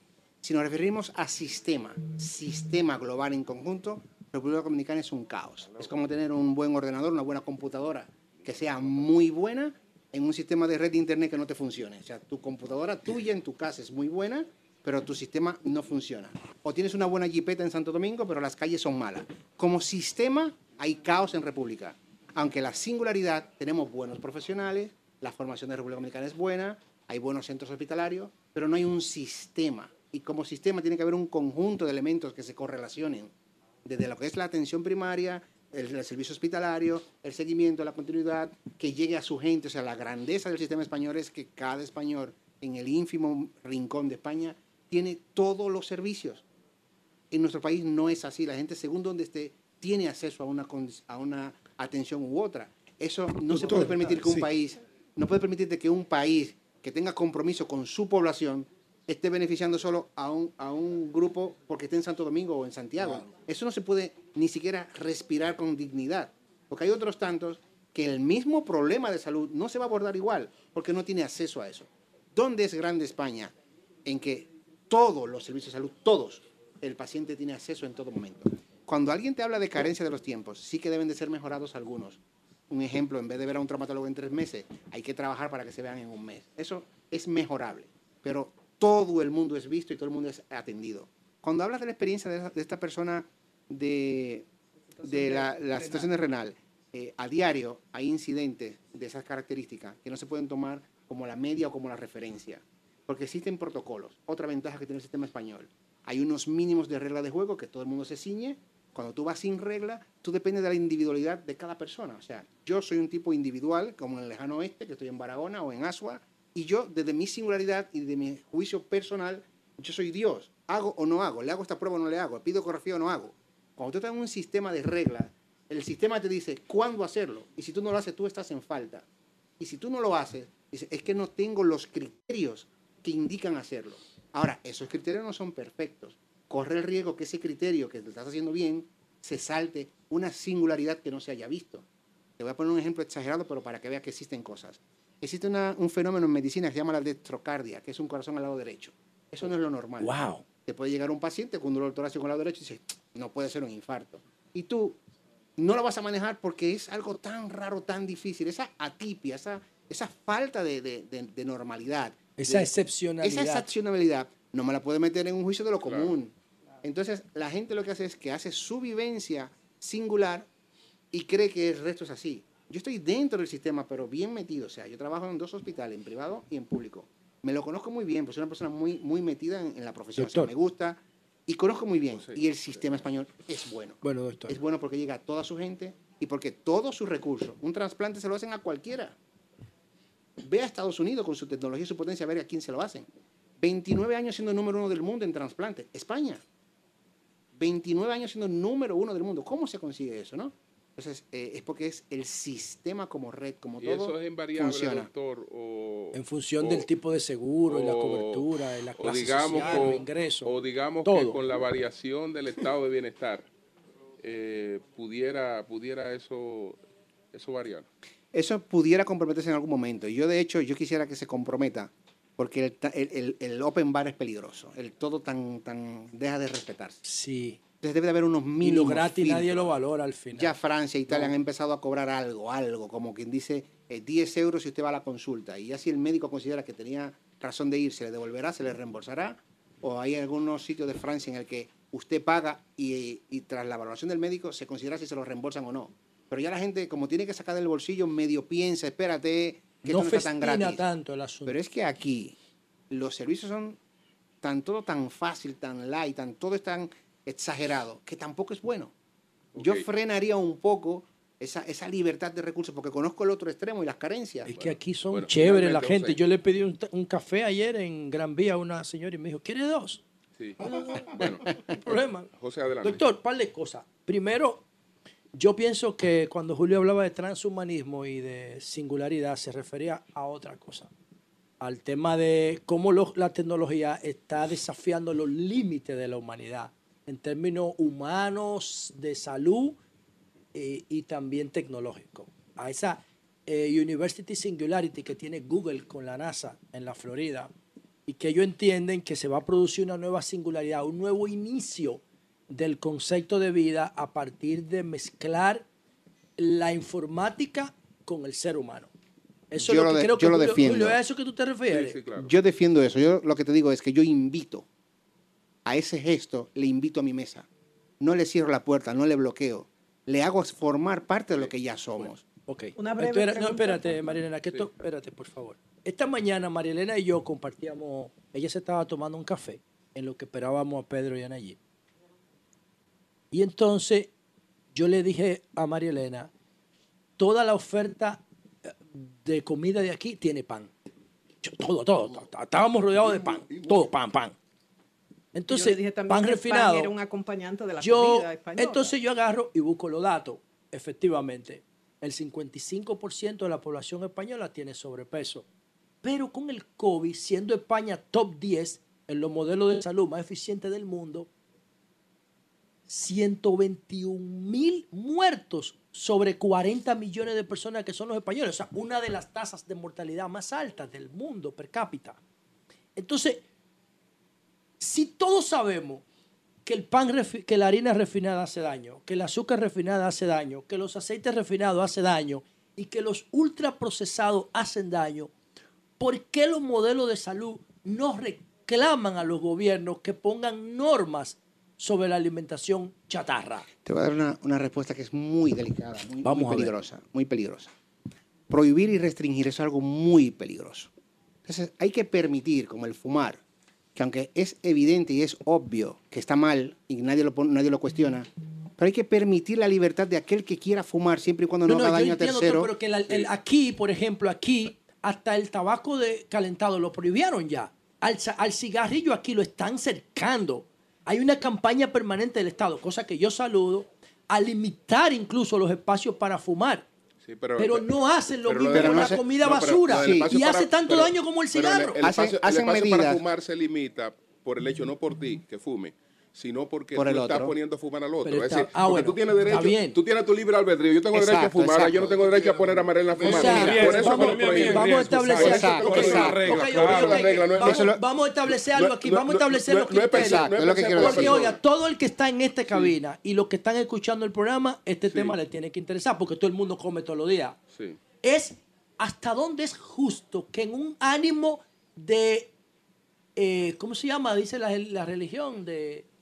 No, no, fe no, El albedrío. el libre albedrío, el. Un niño de 10 años que no sabe escribir su nombre correctamente, vea como normal, porque se lo indica la publicidad, que tampoco sirve, meterse una hamburguesa y una Coca-Cola. ¿Hasta dónde eso es Bien. justo con ese niño de terminamos. 10 años Ahí que no puede tomar Ah, bueno, decisiones? Vamos a ver. Sí que hay uno- unos puntos de referencia fronterizos que tienes razón, en el que eh, los niños hay que protegerle, hay que ir un poco por delante. Eh, de hecho, hay muchos colegios que prohíben todo ese tipo de cosas en los alimentos que se sale del gobierno, del Estado. O sea, lo que el Estado da sí que está regulado, controlado, pero sigue prevaleciendo la libertad del individuo. Eso que tú decías, que como un sistema español que es tan garante, ¿cómo es que presentaron esas carencias o esas muertes? Porque aquí se hacen estadísticas reales que cosa que no pasa en otros sistemas. O sea, en Santo Domingo no tienes una contabilidad exacta de qué pasó porque no hay un, no hay un scoring, no hay un, no hay un registro. No, quizá en Haití no, doctor, pero nosotros No, pero sí. puede ser, Sí, pero no nosotros como sí. España. Hay No, no, subregistros. Mira, eh, Francia, muertos, mira, hubo No, un momento que Francia, en plena crisis COVID, Francia prohibió hacer test porque se habían obligado a registrar los positivos. Y dijeron, ¿cómo bajamos esto? No haga test, porque no vamos a mentir. O sea, era tan, tan, tanto rigor en la recogida de datos que di- dijeron, no hago test, no tengo positivo. ¿Por qué tengo tanto positivo y muerte? Porque se hacen los scoring son correctos, son más exactos. Yo creo que esa, eso influye. Pero, pero para terminar la parte que dice de, del libre albedrío, hay que tener mucho cuidado con las prohibiciones, porque llega un momento que te estrangulan tanto. De hecho, una de las cosas que yo eh, saco en cara de, de España, siendo un, un país tan hermoso, con muchas cosas, con muchas virtudes, es que todo está aquí reglado, todo. Cuando empezaron a inventar los drones, ya aquí estaban en una reunión en el Congreso para arreglarlo. O sea, todo está regulado. Coger cangrejo en el río está regulado. Coger setas está regulado. Cómo cogerla, cuándo cogerla, pedir permiso. Sí, porque eso es un Pescar está arreglado. Todo está. Tú vas a Santo Domingo y te va al mar y tira y nadie te dice cómo lo. Bueno, te pilla aquí la policía que está cogiendo un pez y te lo mide a ver si está cogiendo el indicado. Eso es correcto. Entonces, a veces el tanto prohibir, prohibir, llega un momento que te estrangula. Entonces, cuidado si me va a frenar qué quiero comer o qué quiero. Me explico. Entonces, defiendo en todo momento, soy un, pro- un promotor de la salud, del bienestar. O sea, yo defiendo que se haga correcto, pero siempre respetando las libertades del ser humano. Bien. Doctor, brevemente, Ahí por razones terminamos. de tiempo, reflexiones que dejó en usted la pandemia, desde el rol de la OMS y cómo lo manejó cada país, en este caso específicamente España. La pandemia eh, es, un, es un problema de salud que ya se conoce. O sea, a mucha gente le sorprendió, pero los sanitarios sabemos que existe una especialidad que se llama epidemiología. Así como el cardiólogo sabe de corazón, el pediatra sabe de niños, el ginecólogo sabe de ginecología, la epidemiología sabe de epidemias, se dedican a las epidemias y las epidemias convivimos con ella a diario. Eh, la última epidemia que fue fuerte, que no sonó tanto, fue en el 2009, que fue la gripe A. No sonó tanto, pero fue una pandemia porque cumplía todos los criterios de lo que es una pandemia, lo cumplía todos. Y la gente no se alarmó. Pero esta alarmó por ser un virus nuevo y al ser nuevo recordó tanto a los sanitarios, que ahí respondo a tu pregunta, como a la sociedad mundial, de que esa conducta que sabemos que tienen los virus, que pueden sorprendernos, que pueden de vez en cuando mutar, hacer saltos de, de especie, esas cosas que habíamos olvidado, siguen estando ahí y nos siguen sorprendiendo. Entonces, no olvidemos esos parámetros basales o básicos de los orígenes de la medicina o de la ciencia, que eso siempre ha estado explicado que, que iba a También, pasar. doctor, porque fueron 800 millones de casos positivos de COVID en el mundo. Bueno, pues muchas Casi gracias. más de un 10% de la población. Muchas gracias al doctor Omar Guillermo. Doctor, gracias por atendernos. Gracias, gracias a ustedes, por, gracias a ustedes por, por recibirme. Voy a terminar igual que la otra vez. Vuelvo a, invi- a invitar por tercera vez a Ávila a comer un chuletón. Vuelvo a invitar por tercera Es vez. verdad, es verdad. Es el que no ha hecho la coordinación. Chuletón. ¿Eres tú? Eh, carne que es, eh, tiene Ahora, denominación de origen. Irene. Pues sus su vacas se dan, sus vacas se dan a 3.000, 1.300, 1.300 sobre el nivel del mar. José, Esa tú vas a carne hay que ir a Sí, comer. el- el de que la chuleta es una puede- carne noble, siempre y cuando no sea ahumada la chuleta, puede- porque si es ahumada no sirve. Él la puede comer. No vaya a poner con yo te voy a comer lo que te guarda. Denominación de origen. A Ávila a, comer, a comerla. Bueno, no señores. no la como a nadie. Bueno, pues continuamos. Hay una vaca Gracias, Continua- continua- continuamos. Vam- vam- vamos a hacer una pausa. Cambio y fuera. Sol 106.5. Bien, señores, continuamos desde las oficinas de servicio aquí en Madrid del Banco de, de Reservas. Eh, vamos a conversar en breve con el señor Javier Almentero, que es el director de esta, de esta oficina. Buenos días, Pedro, adelante. Buenos días, don Julio. Buenos días a todo el panel. Buenos días a toda la República Dominicana desde Madrid. Estamos en estas modernas instalaciones del Banco de Reservas en La Castellana, aquí en Madrid, España. Y hoy, un día muy especial para todos nosotros los dominicanos porque conmemoramos el 211 aniversario del natalicio del patricio Juan Pablo Duarte. La nacionalidad, la patria, el hombre que nos forjó una identidad. Hoy, hoy conmemoramos con júbilo sus 211 años de haber nacido. Bueno, desde Madrid hoy nosotros culminamos lo que ha sido una serie de programas súper especiales, diría yo, por el contenido, por la calidad de los invitados, por los temas que hemos abordado, no solamente lo referente al turismo, a las nuevas inversiones, a el capital, sino de otros temas, como este que acabamos de abordar, el tema de la salud, desde una óptica eh, diferente a la que acostumbramos a ver en la República Dominicana. Hay temas en la República Dominicana que no podemos dejar de lado. Ayer el presidente, antes de entrar ahí, debo hacer una recomendación a los lectores para que busquen el artículo Haití, un gatuperio de promesas incumplidas. Volveremos a confiar. Es de la autoría del mayor general retirado Carlos Rafael Altuna Tesanos y hace un enfoque de lo que ha sido este proceso de dificultades, de divergencias entre el gobierno haitiano y el gobierno dominicano, rompimiento de relaciones, el tema del canal. Es bastante interesante y yo, pues como siempre, recomiendo esos escritos que hace periódicamente en el periódico Listín Diario eh, nuestro buen amigo, el mayor general Carlos Rafael Altuna Tesanos. Hablando de la República Dominicana, porque debo tocar muy brevemente eh, el tema haitiano, eh, se inauguró la presa de Montegrande.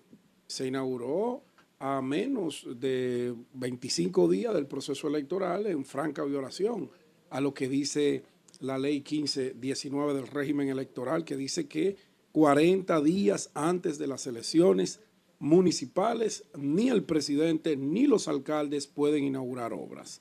Y dice también que 60 días antes de las elecciones presidenciales, el presidente no puede inaugurar obra. Pero como allá estamos viendo el cambio, allá estamos viendo lo que nos da la gana, allá estamos viendo un modelo que se quiere implementar desde el gobierno de hacer lo que le da la gana y respetando todo tipo de normativa establecida y por establecerse, bueno, pues sigamos con esa fiesta. Lo que ayer era malo, hoy ellos lo hacen y quieren que digamos que es bueno. Se está violentando la norma, pero peor aún, inaugurar una presa que no está concluida, una presa que no se va a poder utilizar, que dice el propio senador de la provincia de Barahona que le faltan un sinnúmero de obras colaterales que tienen obligatoriamente que estar eh, ya ejecutada para que la presa entre y pueda suplir esa tan ansiada agua de la región sur. Una presa que el gobierno del presidente Luis Abinader la recibió en más de un 60% del gobierno que él eh, sucedió. Y qué bueno que le diera continuidad. Ahora, lo que yo no voy a estar de acuerdo es que usted le venga a decir al país que usted está inaugurando algo que no está terminado. Para inaugurar hay que terminar. Cuando se inaugura una obra es para ponerse a la disposición al pueblo. Y más una obra de la envergadura de la presa de Monte Grande. Yo creo yo creo que en los tiempos de la tecnología, en los tiempos donde todo es verificable, el gobierno no puede seguir dándose ese lujo. Terminan una obra hoy, cuando usted va y le pregunta al funcionario, ¿entrará mañana en funcionamiento? No, porque eh, hay un protocolo. No, no hay protocolo, es que la están inaugurando sin terminarla. Y eso es engañar al país, desde mi humilde punto de vista. Eso es tan engañoso como lo fue la, la, la, la, terrible eh, y nefasta ley 1.24 que crea la Dirección Nacional de Inteligencia. Entonces aquí como que no todos, no todos estamos imbuidos en ese tema del cambio y que hay que aceptar todo como bueno y válido. No, aunque se quiso meter la ley, todavía yo esa ley para mí no existe. Yo voy a decir lo que yo entienda siempre y cuando esté apegado a las normativas vigentes. Siempre que yo no irrespete a las figuras, yo seguiré diciendo lo que tengo que decir. Es más, con todo y ley lo voy a seguir diciendo. Siempre que yo crea que esa es la verdad y puedo defender esa verdad, yo la voy a seguir diciendo. Y no es verdad que esa presa estaba para terminarse. Y esa prisa por hacer cosas, por decirle a un electorado, yo he hecho, donde usted sabe que no ha concluido lo que usted dice que hizo, coño, es un engaño al país con todo respeto. Bueno, con el tema haitiano le pongo un punto porque tenemos una agenda muy apretada. En la reunión de ayer del Consejo de Seguridad de la ONU, pues se escucharon varios planteamientos. El canciller Roberto Álvarez, pues, siguió lo que ha sido una trayectoria de exigencias a la comunidad internacional de que hay que hacer algo con Haití. Y más ahora que los Estados Unidos han liberado a una amenaza nacional para el pueblo haitiano, una amenaza nacional para el mundo, pero sobre todo una amenaza eh, bastante frontal para la República Dominicana, como lo es eh, este señor que fue director de la policía haitiana, Gib Philip, que no llegó a territorio haitiano y ya estaba desafiando al territorio dominicano con el tema este de la construcción del muro y se ha autodesignado como el gendarme del pueblo haitiano, en donde ha desafiado al status quo haitiano, al débil status quo haitiano, a la débil autoridad haitiana y anda eh, demandando que el pueblo se tire a las calles para derrocar el gobierno, legítimo o no legítimo, pero es lo que tiene Haití, de el primer ministro Ariel Henry. Los kenianos plantearon varios puntos en la agenda que ellos entienden que son prioritarios, y yo estoy de acuerdo con ellos, porque si no hay garantías de la parte económica, de la parte logística, del apoyo de la clase política y empresarial haitiana a darle apoyo a esa misión de paz que se quiere enviar a Haití y, quiere, y que ya fue aprobado hace tres meses y que no hay forma, no hay forma de que finalmente pueda llegar para ver si Haití, con esa misión de paz, apoyando a la Policía Nacional Haitiana, se puede crear un clima de paz que pueda dar como resultado que se puedan montar unas elecciones y que el pueblo haitiano pueda eh, escoger un gobierno legítimo y comenzar a dar pasos para una democracia que se necesita no solamente en Haití, la necesitamos los dominicanos, la necesita la región, la necesita ese pobre pueblo haitiano que ha sido masacrado. Ojalá y esta potencia, Francia, España, eh, Estados Unidos, desembolsen los cuartos, los 200 millones de, de dólares que pidió el gobierno keniano para mandar esa misión de estabilización y de paz al pueblo haitiano, Julio. Bueno, don Javier Almenteros es el director de la Oficina de Representación de Ban Reservas en Madrid, España. Don Javier Almenteros. De los almenteros apellido- de la ferretería. Así es. Ajá. Un apellido que no es muy abundante, pero bien So- reconocido Sobrino de don Enrique Armentero. Y es, es verdad de la Fundación que tío lo- lo- Lo, Progresio. secuestraron una vez allá. de la No. Fundación Progresio. ¿Y a quién fue que secuestraron? Óyeme, la luz, pon atención. Carajo. De la Fundación ¿qué? Actitud De la Reserva Científica Ébano Verde. Yo he ido que fue hace, el primer um, proyecto privado de sí. manejo de área protegida. Ahora que se habla mucho de alianza público-privado, bueno, eso se Sí, logró. yo he estado varias Un veces haciendo senderismo ahí. Y don Enrique, en los 80 o quizás antes, se entendió lo que nadie entendía, porque todo el mundo en ese tiempo pensaba que los recursos naturales eran inagotables. No, y Y él eso dijo, es no, no, no, maravilloso. Todo el mundo debería conocer la reserva Y de al igual Verde. que el doctor Joaquín Balaguer, que hay que darle ese mérito, tenía esa conciencia ecológica que en esa época pocos De hecho, tenían. me dijeron que él está enterrado ahí, en la Reserva de Verde. Hay una capilla y me dijeron, ahí está el señor Enrique sí. Armentero. Así es. Adelante. ¿Cómo está usted, don Estamos Javier? bien. Bienvenidos otra vez por aquí. Bien, bien. Estuvieron por aquí la inauguración, recuerdo. Sí. Ya hace un Sí, hace año, un el año. 18 de enero cumplimos un año. O sea que, ¿Cómo les ha ido en este primer año? pues mira, pues la verdad que muy bien, la- muy bien. La, la acogida con, con el público dominicano que tenemos aquí en Madrid y en España y en el resto de la comunidad, porque no podemos olvidar que hay muchos dominicanos en el resto de lo que es la comunidad europea, eh, ha sido muy buena. Eh, nosotros estamos recibiendo, por lo menos el año pasado, recibimos cerca de 7 mil personas en esta, en esta oficina. Tenemos un promedio de visita de cerca de 35 o 28 personas diarias. Eh, en base a esas visitas se han tramitado muchos negocios, desde tramitación de cuentas de ahorros, inversiones y solicitudes de préstamos hipotecarios. Eh, como conversábamos ahorita fuera de micrófono, eh, el 50% del público que entra a, la oficina eh, lo que busca es tramitar la apertura de cuentas de ahorro o inversiones. Eh, y el resto, bueno, pues buscan un poco de todo lo que es el servicio, vamos a decir, que ofrece el banco, que es desde la, de la instalación de las aplicaciones de Internet Banking en, en telefonía y solicitudes de préstamos hipotecarios. ¿Cuál es el balance? Mira, a la fecha, un año después. a la fecha, un año después, bueno, te lo voy a dar un año y una semana. Ok. Eh, Un año y una semana. Un año y una semana de balance. Te puedo decir que se han abierto cerca de 2.200 cuentas eh, con un balance de 184 millones de pesos, eh, de los cuales eh, se han recibido a través de remesas directas eh, 144 millones de pesos en 9.000 transacciones de remesas. Y por, el, por la parte de los activos, de los préstamos, eh, se han tramitado o están en, el, en, en estado de, de- de- de- De trámite. de trámite eh, un monto de cerca de 138 millones de pesos en préstamos hipotecarios, Wow. de los cuales se han desembolsado una parte.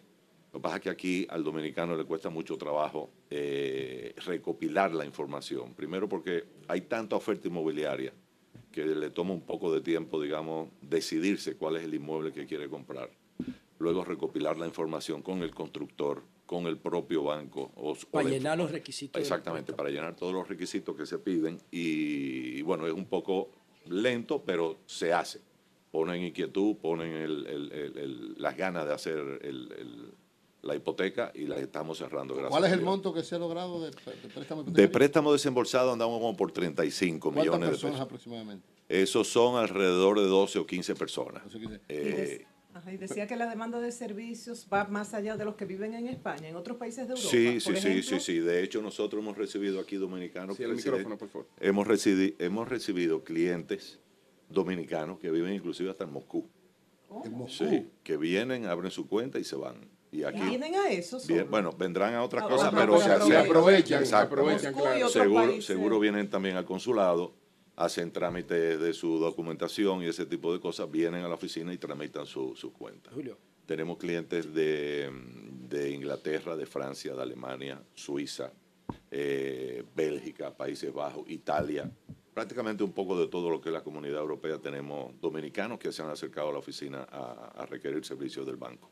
Dos preguntas, una que tiene que ver con Fitur y otra personal. Eh, cuando se va la comisión de Fitur aquí, que Sí. deja en, el, en la carpeta dos mil y pico de millones de Sí. dólares o de euros, ¿Esta oficina juega algún rol dándole seguimiento a esos sí, capítulos? el papel nuestro, bueno, hay que primero poner en contexto que la oficina de representación eh, es una oficina que solamente puede hacer tramitación de documentación. Nosotros aquí no tenemos caja, no damos servicio de, de, de caja ni de cajero, nada de eso. No bregan con dinero. Ni manejamos ningún tipo de valor. Es una oficina de tramitación de documentación. Las cuentas, de hecho, que se abren, que se tramitan aquí, son abiertas en Dominicana. Y los préstamos que tramitamos por aquí son desembolsados en, en Dominicana.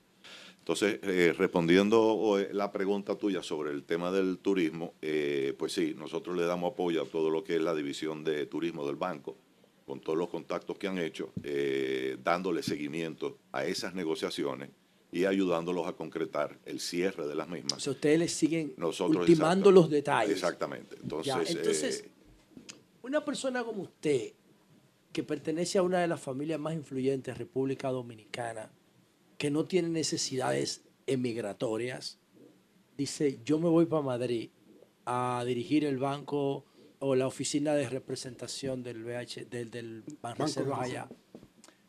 ¿Usted lo hace porque siente su rol de banquero o usted ya vivía aquí? ¿Cómo? Bueno, hay un poco de todo. Yo viví aquí unos 7, 8 años cuando era mucho más joven, por asunto de que mi familia vivía aquí por una razón específica de que mi padre trabajaba aquí. Eh, y en segundo lugar, eh, toda mi familia de parte paterna y materna son españoles, por lo que he estado, vamos a decir, bastante ligado a, a este país durante toda la vida. Vengo con frecuencia. Puedo decirte que lo conozco un poquito. Pero aparte de todo eso, eh, yo he sido banquero toda mi vida. Desde los 17 años que salí del colegio, 18 años, pues empecé a trabajar eh, en la banca, en el sector financiero. Tuve cuatro, seis o siete años en proyectos que no eran banca, pero retorné a la banca y toda mi vida ha sido banquero. Y cuando se empezó a hablar de este proyecto, hace ya, yo por lo menos lo escuché en el Banco Reserva hace ya como 10 o 15 años. Eh, y siempre hablaban de Nueva York, porque obviamente es donde está la mayor población, vamos a decir, emigrante de dominicanos. Eh, y sorpresivamente un día en una reunión informal me comentaron de que se había retomado el tema de las oficinas de- del Banco de Reserva en el exterior.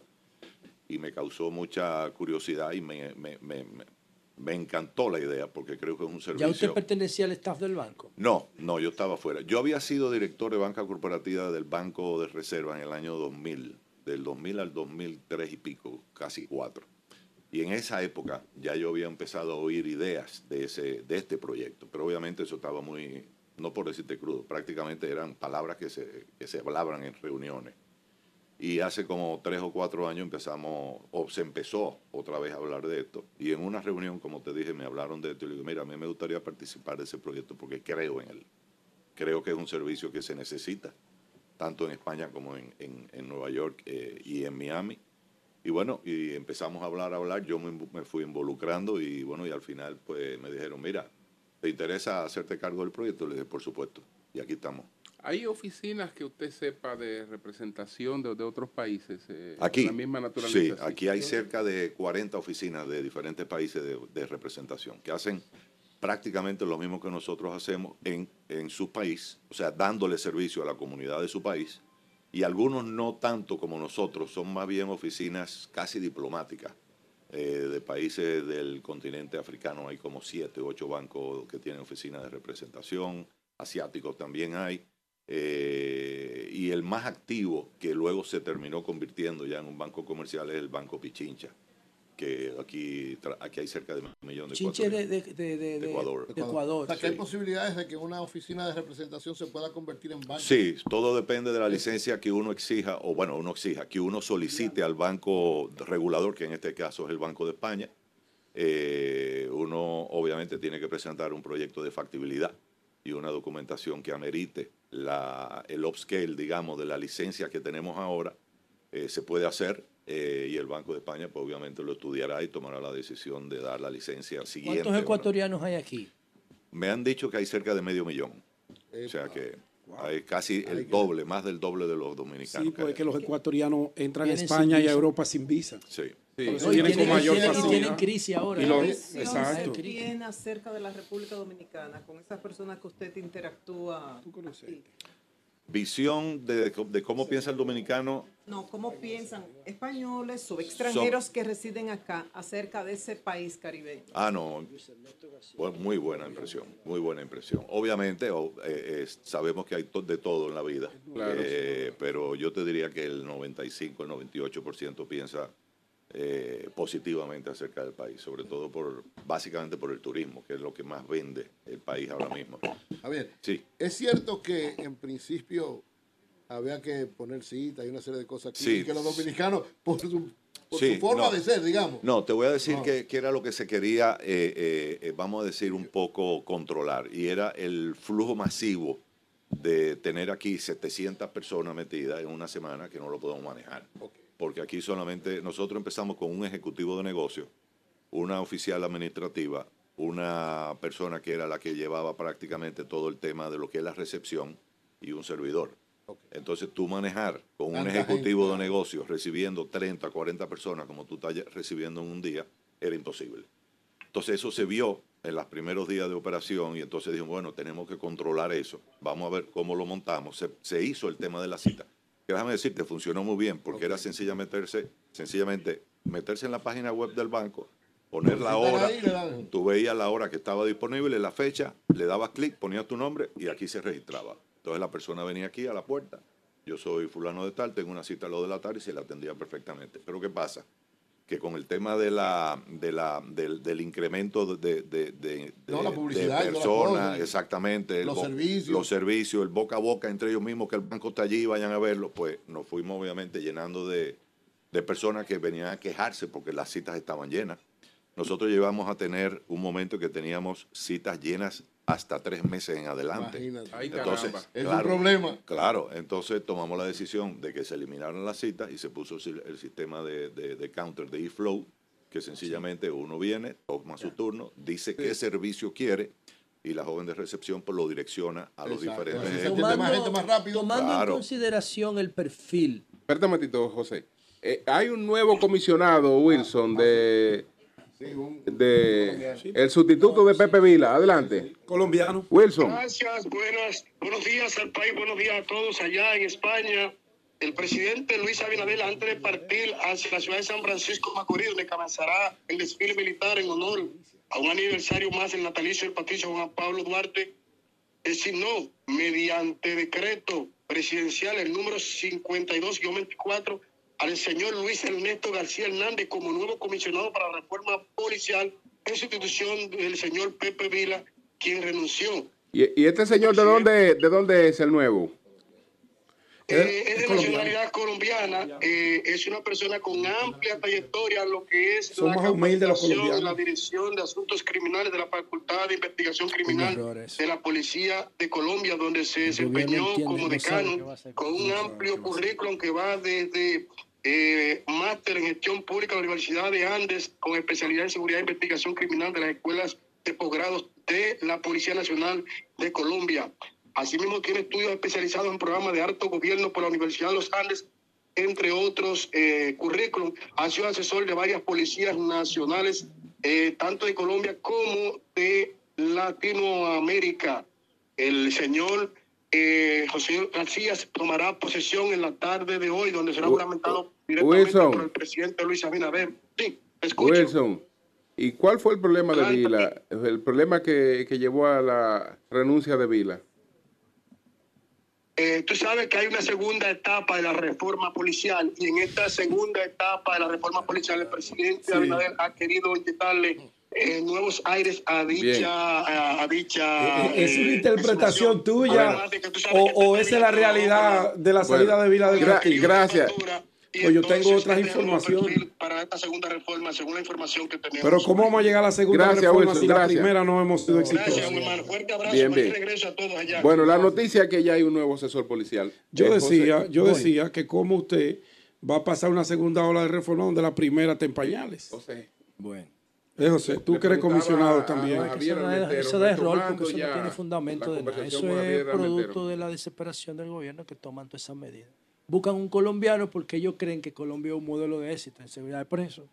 Pero anyway, ah, señor Armenteros, tomando en cuenta el perfil del cliente real y potencial de estas oficinas de representación, ¿usted cree primero que este es el lugar adecuado, la castellana, y este es el edificio adecuado para el tipo de cliente que va a buscar los servicios de esta oficina de representación? Mira, este edificio se buscó eh, por dos razones, o el local, digamos, se buscó. Ahí atrás de ese hotel que hay ahí, empieza el, el sector de Cuatro, Cuatro Caminos, sí. que es, dicen, el sector, donde, el sector dominicano por met- do- do- que más dominicano tiene por metro cuadrado. Cuatro calles hacia allá está el barrio de Tetuán, que es similar a Cuatro Caminos, que también está lleno de dominicanos. Dominicano. Exactamente. Y enfrente, cruzando la acera, está el consulado dominicano. Si tú tomas en cuenta que en el consulado dominicano entran cerca de 130, 150 personas Sí, tiene diarias. sentido. Vienen aquí. Exactamente. Nosotros hicimos una labor de, vamos a decir, de mercadeo, si se le puede llamar así, en, en los inicios de la, de, la, de la oficina, donde teníamos una persona que se contrató para eso, donde la persona que, iba al consulado le hacían referencia de que el Banco Reserva estaba en esta dirección para que cruzaran. Y yo creo que parte del éxito de la oficina en, su, en sus primeros tres, cuatro, cinco meses fue que el consulado nos remitiera la parte del personal o de los clientes que ellos reciben a hacer diferentes trámites para que nos los refirieran aquí. Y te diría que sí, ahora mismo eh, estamos en una zona que es totalmente accesible para todos los dominicanos que viven en Madrid y en las, y en las afueras de la comunidad de Madrid. Tenemos un metro que está a prácticamente 50 pasos, que es el, el metro de aquí de Bernabéu, y aquí a la izquierda tenemos lo que es la estación de Nuevo Ministerio, que es la segunda Ah, el estación metro del estadio de, de fútbol. de Bernabéu está ahí, Está saliendo, claro. saliendo de la puerta. Sí, yo sé, yo pasé Sí, por ahí. y la segunda estación de, de trenes, eh, o casi la primera más grande de Madrid, que es Nuevo Ministerio, que está ahí también a, a- a 200 metros, pues también está ahí. Entonces, los dominicanos se mueven mucho en metro, eh, o bien en autobús, y entonces todas las líneas que pasan por aquí están totalmente conectadas en los lugares o pueblos o ciudades de la comunidad de Madrid, donde viven los dominicanos. Bueno, pues muchas gracias a don Javier Almenteros, el director de la oficina de representación del Ban Reservas Madrid, España. Muchas gracias, don Gracias Javier. a todos ustedes y bienvenidos. Muchas gracias. Señores, vamos a una pausa y continuamos con el sol de la mañana desde las oficinas de representación del Banco de Reserva en Madrid. Cambio y fuera. Sol 106.5. Bueno, señores, tenemos, tenemos el vocero del PLD en la Cámara de Diputados. Tenemos varios días por comunicarnos con Luis Enríquez, que estaba en China, regresó, pasó el Yeldá. Entonces, ya va- está bien, ya, va- ya puede va- vamos a ver Pasó si- hasta la Semana Santa y nada. El hombre, No, Luis Enrique da la cara. el eh. hombre mandó una nota de prensa Luis Extensa que Bueno. ni él la entendió. Luis Enrique, ¿cómo estás? Saludos. Ah, pues sí. Eh, Luis Enrique da la cara. Hermano y amigo. de- de Luis Enrique. de. ¿En algún momento ustedes se imaginaron que esa ley iba a alcanzar tanto rechazo de la sociedad? ¿Recuerdan alguna que haya sido tan repudiada por la sociedad?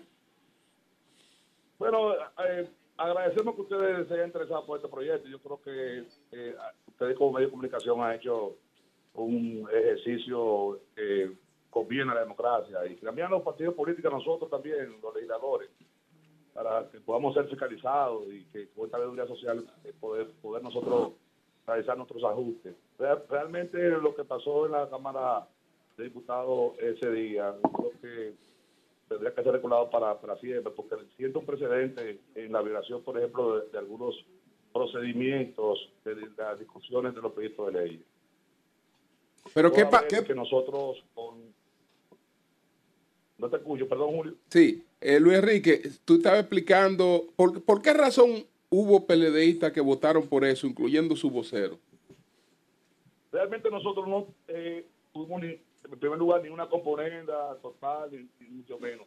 Pero sí hubo un manejo de no darle publicidad a la eliminación de una parte capital del, del artículo 11, el cual nosotros condicionamos, y debo eh, decirlo con toda la sinceridad que me, que me caracteriza. No estábamos de acuerdo en, en gran parte con el proyecto, pero siempre eh, manifestamos nuestra posición de respeto a las condiciones de la ley y a las leyes y a los debidos procesos de garantizar la intimidad y lo que tiene que ver con los debidos procesos. ese artículo 11 establecía muy claro de que había que eh, contar con la autorización de un juez para que esta nueva institución pudiera eh, eh, eh, recabar datos eh, de, la- de los dominicanos y dominicanas. Es ahí donde está nuestra eh, discusión y diferencia con el presidente de la Cámara de Diputados. Pues cuando el presidente, cuando el presidente de la Comisión de, de Fuerzas Armadas, Ramón Bueno, a última hora presenta una noción, él pide que le lleve a Secretaría para él leerla, por la forma que la ley, y es una discusión que tenemos, no se aprobó eliminar eh, el requisito del juez, porque sencillamente cuando él leyó a- al hemiciclo, dijo se añade tal artículo, no que se elimina. Entonces, por lo tanto, nosotros estamos eh, presentando en, en las próximas horas una propuesta eh, de derogación total de esa ley. Si el problema se generó en el Congreso, en el Congreso tiene que solucionarse. Luis Enrique, si ustedes, si tú estás planteando eso así, quiere decir que hubo una modificación de los diputados al proyecto de ley que estaba ya planteado por el Senado. ¿No es eso una violación que elimina la ley de por sí? Eh, de por sí nosotros eh, habíamos propuesto como bancada de Rescate RD, inclusive también la bancada de la Fuerza del Pueblo, de que el proyecto lo llevaron al paso. Ese, eh, cuando se aprobó en primera lectura, los diputados del PRM, los diputados socialistas, querían aprobarlo de manera urgente. Y somos nosotros que le planteamos que vaya de nuevo a comisión para que se hagan reparos, el, que tenga observaciones la, la haga. Y allí se hicieron observaciones que ninguna fueron aprobadas. Pero entonces, ¿cómo es posible que después que un proyecto va a una segunda lectura, salen entonces con una propuesta que es donde yo planteo que, porque tenemos informaciones eh, preliminares de que hubo una llamada de Palacio para que para que no aceptara de modo alguno de que ese artículo se pasara tal y como estaba planteado, de que había que, que contar con eh, el- el- la autorización de un juez para recabar los datos de, de los eh, dominicanos. Luis, proceso. yo no entiendo la parte donde tú dices, saludo primero, querido amigo, que hubo una llamada de Palacio. ¿Verdad? Y que eso irrumpió el mecanismo y el protocolo de la sección en la Cámara. Si ocurrió esa llamada, ¿por qué ustedes no se levantaron todos, abandonaron la- el hemiciclo y no votar por eso? Bueno, porque solo, solo así es como ellos, los diputados oficialistas, pudieron plantear una modificación de algo que ya prácticamente estaba consensuado. ¿Por qué cambiar, eh, modificar, el, plantear modificar el artículo 11? Si ya prácticamente la posición, aunque hayan cuestionamientos que lo aceptamos, porque tenemos que, somos humanos, podemos errar, pero el PLD, inclusive en el turno, el, compañero El Pío previo a la votación de la modificación, planteó los motivos por los cuales él exhortaba a los diputados del PLD a votar por esa iniciativa porque él la estudió y porque además también este, eh, eh, condicionó su apoyo al- a la garantía del, Y él, y él estudió, Luis, el, y, el, y el pidió por casualidad se leyó el artículo 26 de la ley. El artículo 26 dispone la prisión, la prisión de una persona a la que el, el- el DNI le pida que identifique una fuente eh, que le ha dado una información. Y el artículo, y el artículo 27, no sé si él lo, si él lo leyó, que también sanciona con, con prisión a una persona que divulga una información que el DNI estime como una información eh, de, de interés eh, secreto. Entonces, no sé, no sé si él se leyó el artículo 26 y el artículo 27. Mira, Julio, estaba este proyecto de ley que evidentemente que ha generado eh, toda esta polémica con razón. Nosotros, eh, los dirigentes, diputados del Partido de la Dominicana, hemos sido eh, radicalmente opuestos a, a una traición de este gobierno. Nosotros hemos puesto eh, a, a todas las iniciativas que van en contra de los intereses eh, nacionales. Esta es la bancada que se ha puesto a todos los préstamos. Nunca hemos votado por préstamos. Esta es la bancada que se opuso a que se eh, aplicara la, la ley de fideicomiso, obviando la ley de contratación. Esta es la bancada que se ha opuesto a, a la ley de taxes. O sea, la bancada del PLD ha sido firme y vehemente y clara en la defensa de los intereses nacionales. Que en algún momento como acá pudo haber alguna eh, debilidad, bueno, pudiéramos mentira, pero lo que nosotros eh, reiteramos al país es que el PLD votó por el debido proceso y votó para que el artículo 11 se dejara tal y como eh, estaba establecido de que debe ser por medio de la creación de un juez eh, que esta nueva institución pueda recabar eh, eh, informaciones de los dominicanos y dominicanas. Estamos en las próximas horas llegando aquí al Congreso Nacional para presentar una, una, un proyecto de ley para derogar eh, totalmente esta ley 1-24 y que sea en el Congreso Nacional que se resuelva este tema, porque si aquí nace el problema, aquí tenemos que resolverlo. Bueno, pues muchas gracias a Luis Enríquez, vocero de los diputados del PLD. Gracias, Luis. Muchas gracias.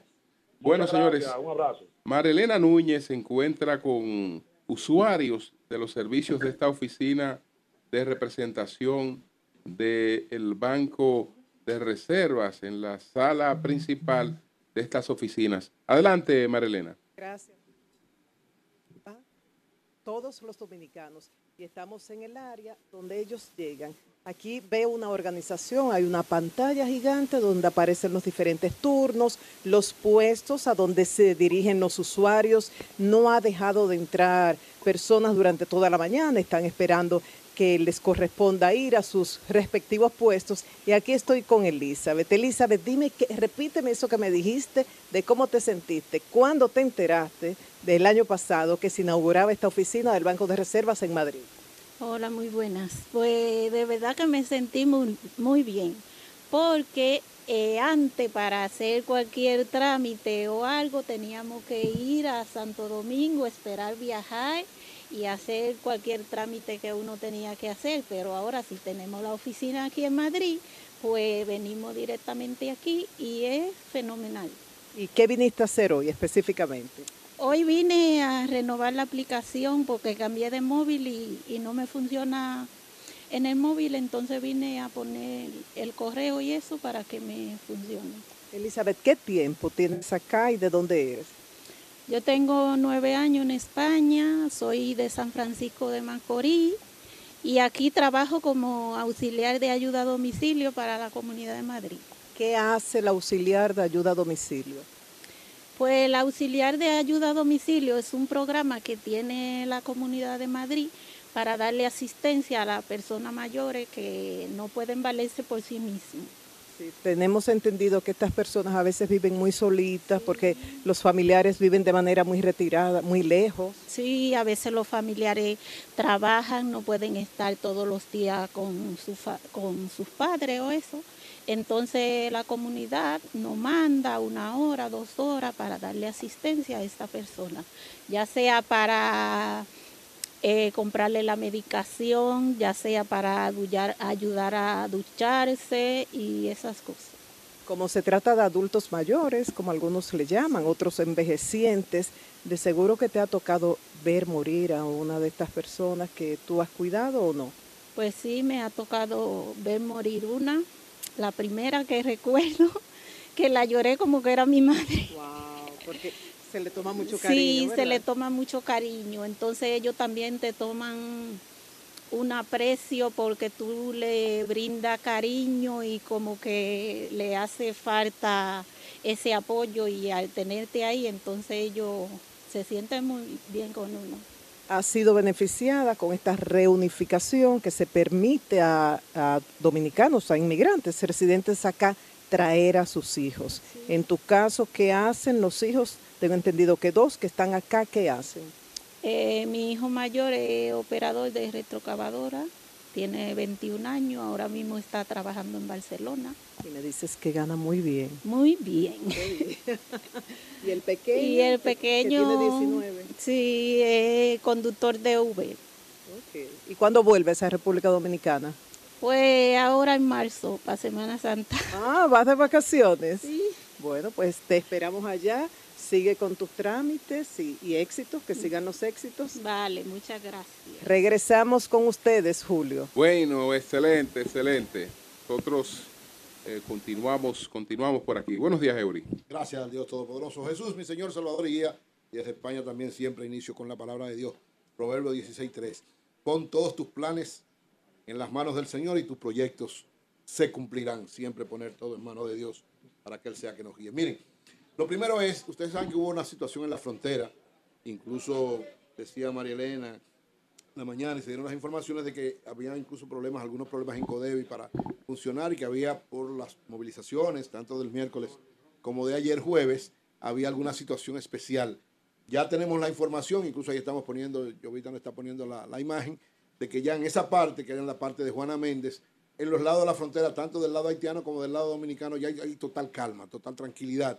Es decir, las situaciones que estaban planteándose ahí, gracias, ¿verdad?, a la gestión de las autoridades y al, trabajo hecho de los organismos que tienen que ver con esto, hay tranquilidad, hay calma, porque lo más recomendable siempre, tanto para la República Dominicana y sobre todo CODEBI, que es un- una institución, una empresa, un consorcio empresarial que brinda eh, servicios y ofertas de empleos para ambos lados, tanto para el lado haitiano como para el lado dominicano, y que de alguna manera contribuye a que eh, haya eh, actividad importante desde el punto de vista económico en esa zona, se mantenga siempre estable, tranquilo, independientemente de cuál sea la situación, independientemente de cómo se maneje, sobre todo el grave problema de Haití, pero que haya tranquilidad y que haya control de parte de las autoridades dominicanas. Así que saludamos esto que ciertamente ya pasó, había alguna preocupación, ustedes saben, con esta indefinición que hay en Haití, que no llega la- la- las tropas de Kenia, que Philippe está tratando de- de- de tumbar el gobierno de Haití. O sea, una situación bien compleja. Cualquier situación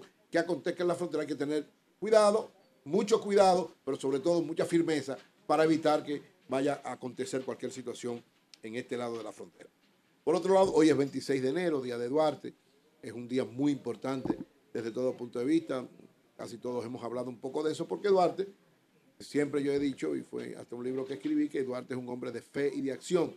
Fue no solamente el que prefiguró, pensó y se mantuvo firme en la defensa de hacer la República Dominicana una nación libre, soberana, independiente, sino que en su paso práctico permanente dio muestra de que estaba comprometido con eso hasta el final de sus días.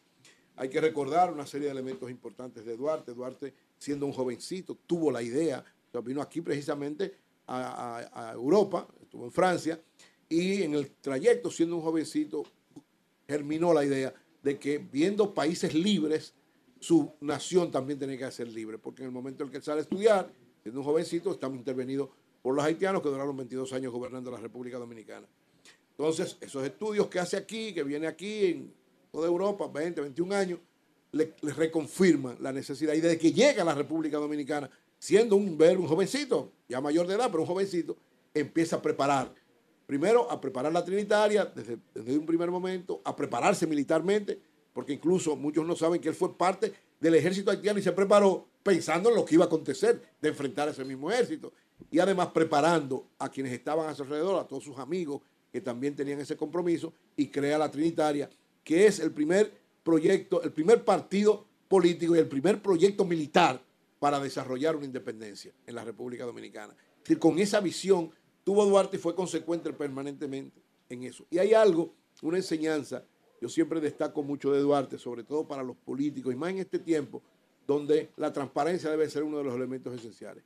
Y es una cosa que, por ejemplo, en las escuelas nunca se enseña ni se le da importancia, aunque en los últimos tiempos hay que decir el Instituto Duartiano le ha dado una difusión amplia, que fue el rendimiento, la rendición de cuentas de Duarte, cuando llega, después de la independencia, llega en el mes de marzo a República Dominicana y es enviado a Baní, junto con Santana, a la- las últimas batallas que hubo en ese lado, pero tiene que retornar de nuevo a, a- a Santo Domingo y le entregaron mil pesos para los gastos y él devuelve 897, señores.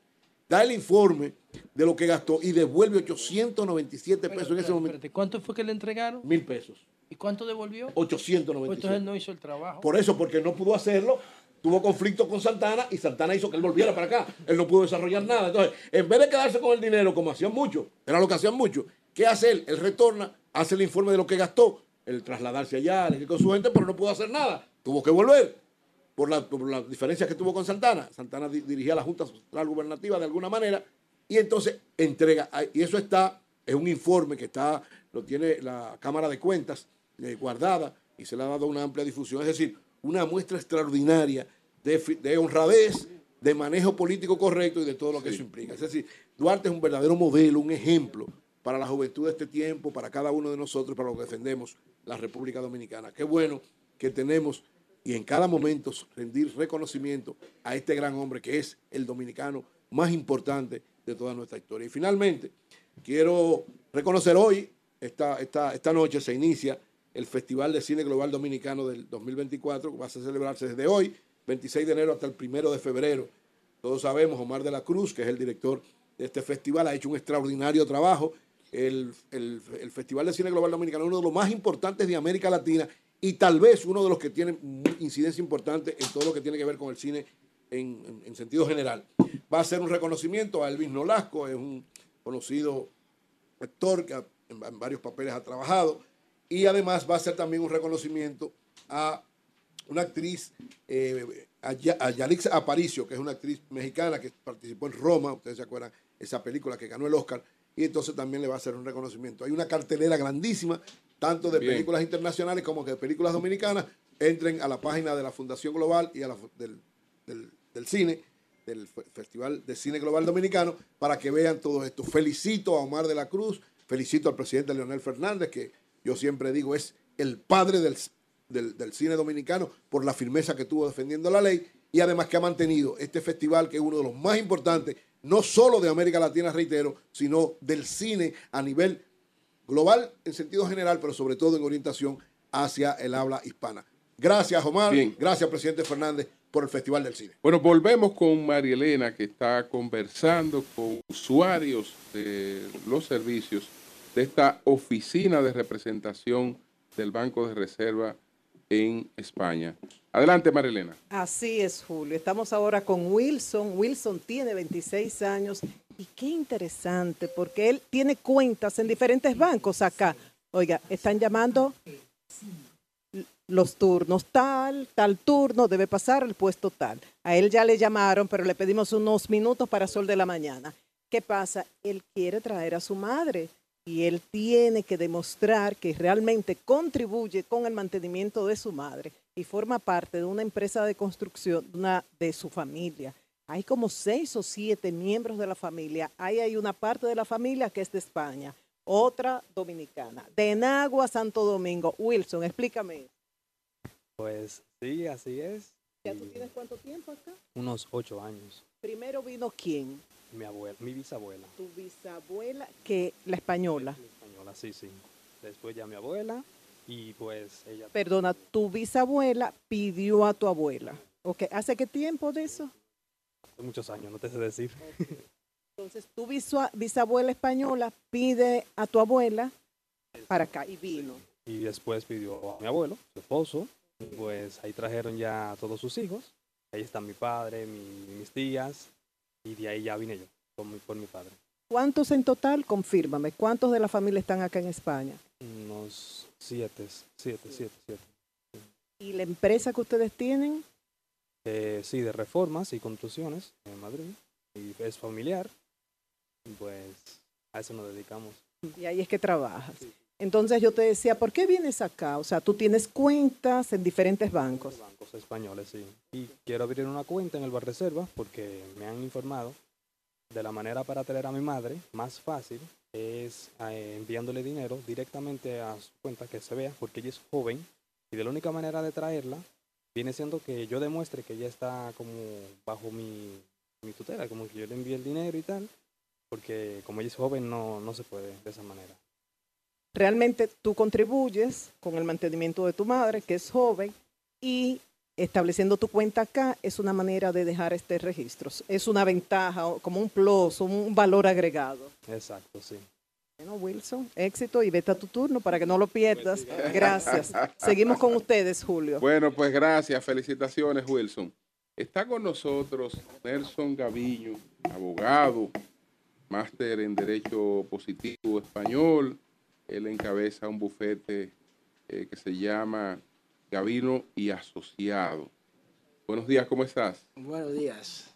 ¿Eh? Eh, ah, te pega el micrófono, por favor. Sí. Eh, Néstor, exactamente cuando hablamos de derecho positivo, ¿de qué estamos hablando?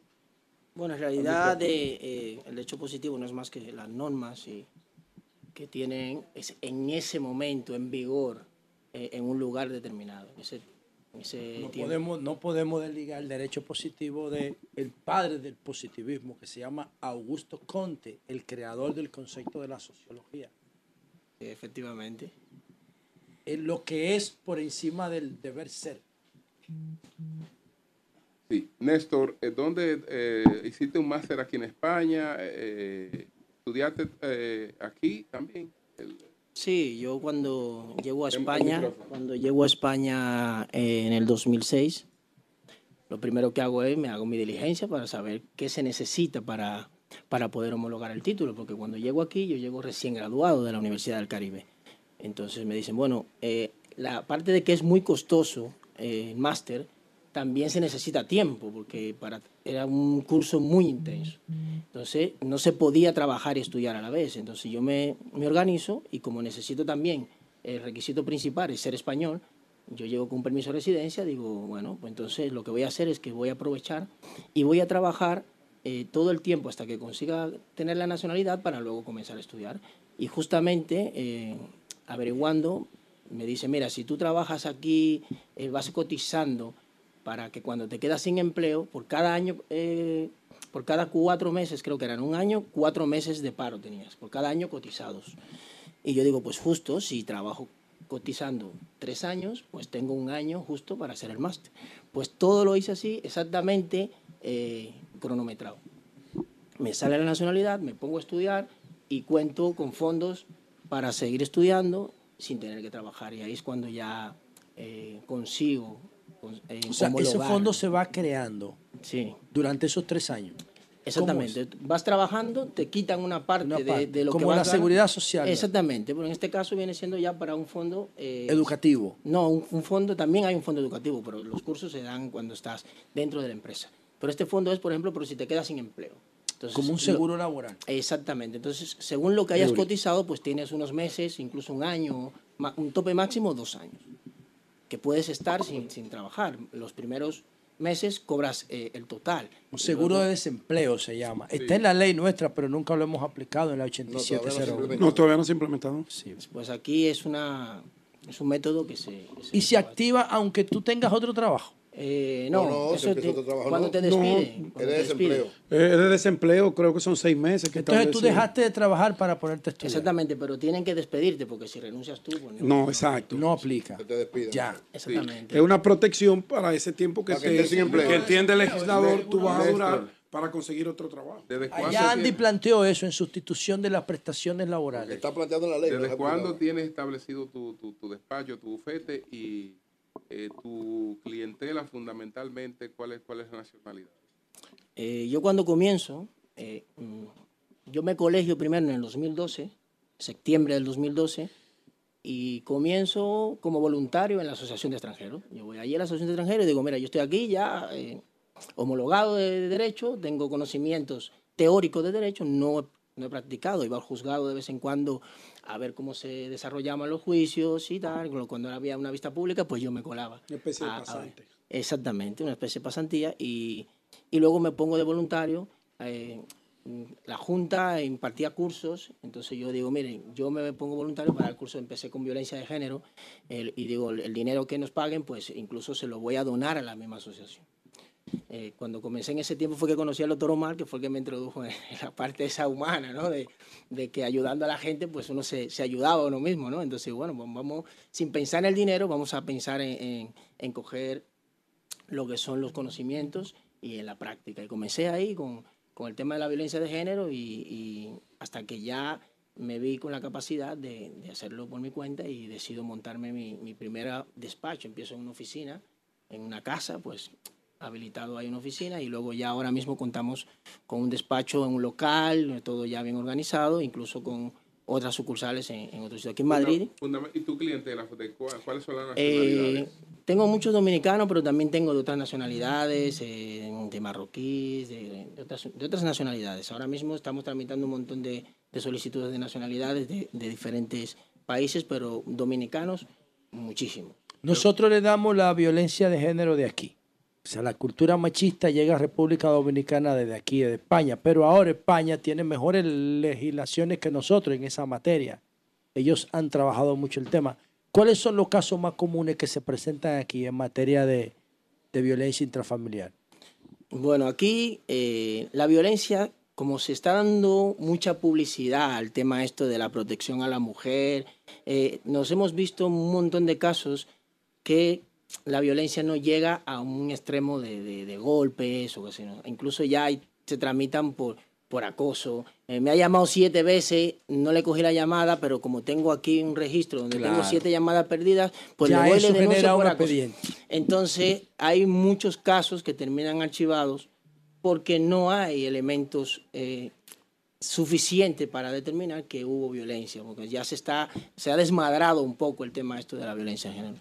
Y el tema del CSI aquí, de las leyes de Podemos que tratan de proteger en extremo a la mujer del acoso, inclusive de la mirada de los hombres. Yo creo que no han conseguido el efecto contrario. Yo creo que han abierto una brecha muy grande entre las relaciones eh, de, de parejas, porque ahora eh, no se puede ni, ni discutir. O sea, yo tengo que aconsejar a veces cuando me viene el hombre, le tengo que, que recomendar, mira, si tienes que bajar la guardia, incluso si, si aunque pierdas ciertos derechos, cuando hay niños de por medio, digo, yo, lo mejor que, que te retires, porque es muy fácil que termines en prisión por cualquier eh, estupidez si cometes un... Enentonces, ¿Cómo se llama el, el entrenador este de la selección española de fútbol que besó a la muchacha? Rubiales. Rubiales. Lo quitaron Rubiales, la- no, lo van a procesar penalmente Sí, ahora porque- porque, un- porque una investigación determinó que el, vi- que el beso no fue correspondido. correspondido. Lo van a procesar penalmente Sí, sí. por un beso, por un piquito, porque ni siquiera fue con lengua. No, es verdad, no fue con lengua. Yo lo vi. Néstor, Néstor, ¿Eh? Néstor, ¿de dónde, de, dónde, ¿de dónde eres, Néstor? yo soy de Santo Domingo, yo me crié ahí en Enriquillo de Herrera. ¿En, ¿En el Enriquillo de Herrera? Sí. Ah. Yo soy enriquillano de, de origen. ¿Y tú te has hecho rico aquí con el tema jurídico? ¿Y quién está hablando de riqueza? Bueno, yo siempre he dicho que la riqueza tiene, dependiendo quién la vea, porque hay gente que es rico con poco, gente rico con mucho. Entonces yo digo, cuando me hacen esa pregunta, ¿tú eres rico? Digo, depende cómo, cómo lo veas. Y desde tu Yo, me, yo desde, mi, desde mi enfoque, yo soy rico desde que nací. ¿Por qué? Porque nunca me ha faltado nada, he tenido todo lo que he necesitado, eh, siempre he trabajado, siempre he estudiado. Humanismo, Pero hay que ponerle, hay que ponerle combustible, hay que ponerle combustible al carro, hay que pagar los restaurantes, hay que comprar los tickets de avión. Pero está bien. Muchas gracias a Néstor Gavino. Éxito, éxito. Muchas gracias Muy bien, Néstor, y sigue así, haciendo un buen trabajo. Sí. Sí, Sí, ese trabajo humano, eh, de responsabilidad social. Muy ¿A quién trabajo. te lo reconoce? ¿Quién te remunera eso aquí? Ese trabajo que tú haces con ese espíritu de servicio a los demás. Pues O fíjate. sea, tú eres un funcionario público. Prácticamente. Déjame decirte que no he tenido que hacer nunca una publicidad, porque comencé así. Eh, mi primer divorcio, igual que usted, lo hice gratis. No Oh. cobré nada.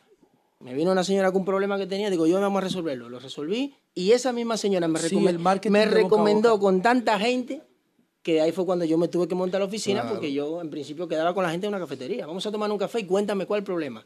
Y yo trabajaba así, siempre estaba ocupado, ¿no? Para, porque no podía decirle que no tengo un sitio donde recibirle.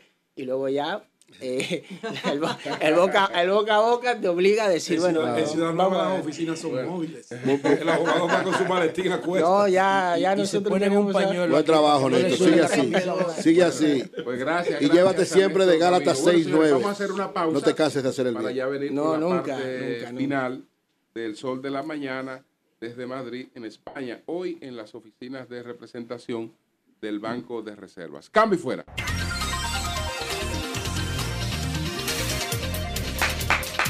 Bueno, señores, vamos a recibir llamadas antes de concluir con este programa desde las oficinas del Banco de Reserva, las oficinas de representación en Madrid. Eh, vamos, a, vamos a recibir llamadas. Vamos a ver si ya tenemos llamadas. Buenos días, adelante. La próxima, que esa se cayó. Buenos días. Buenos días, buenos días, Julio. Ah, cuántas faltas, Zeneida. Qué suerte tienes. Ay. Julio, cuando ustedes no están aquí, yo me siento tan... Te sientes ah, sola, vacía. Se siente vacía la pobre. José va pronto.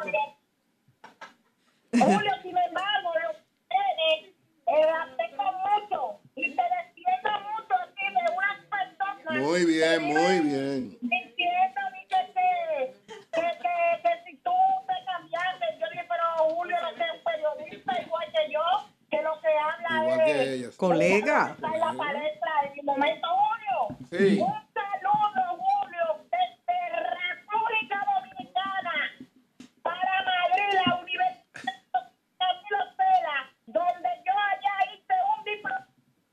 Ay, ella estudió aquí, ella, eh. Tú estás yendo, Bueno, pues gracias, gracias. Gracias, Zeneida, gracias. Gracias, Zeneida. Bueno, buenos días, adelante. ¿Y de qué colega de Julio? Bueno, somos colega de Julio, ella es colega de Julio. Buenos días, adelante. Yo hice tesis. Buen día. Adelante. Aquí, Hito, desde Nueva York. Hito, adelante. Hermano y amigo, gracias, Hito. Y María Elena. Gracias, hermano, gracias. En el libro de Job de la Biblia dice, la tierra es redonda y cuelga sobre nada. Y- Y, y- una otra ayudadita para mi gran amigo José de la Luz. Pero yo no entendí esa ¿Ustedes ayuda. recuerdan cuando nos dieron la mala noticia entiendo, de que mejor, no Willy. Rodríguez había sido recluido en cuidados intensivos? Sí.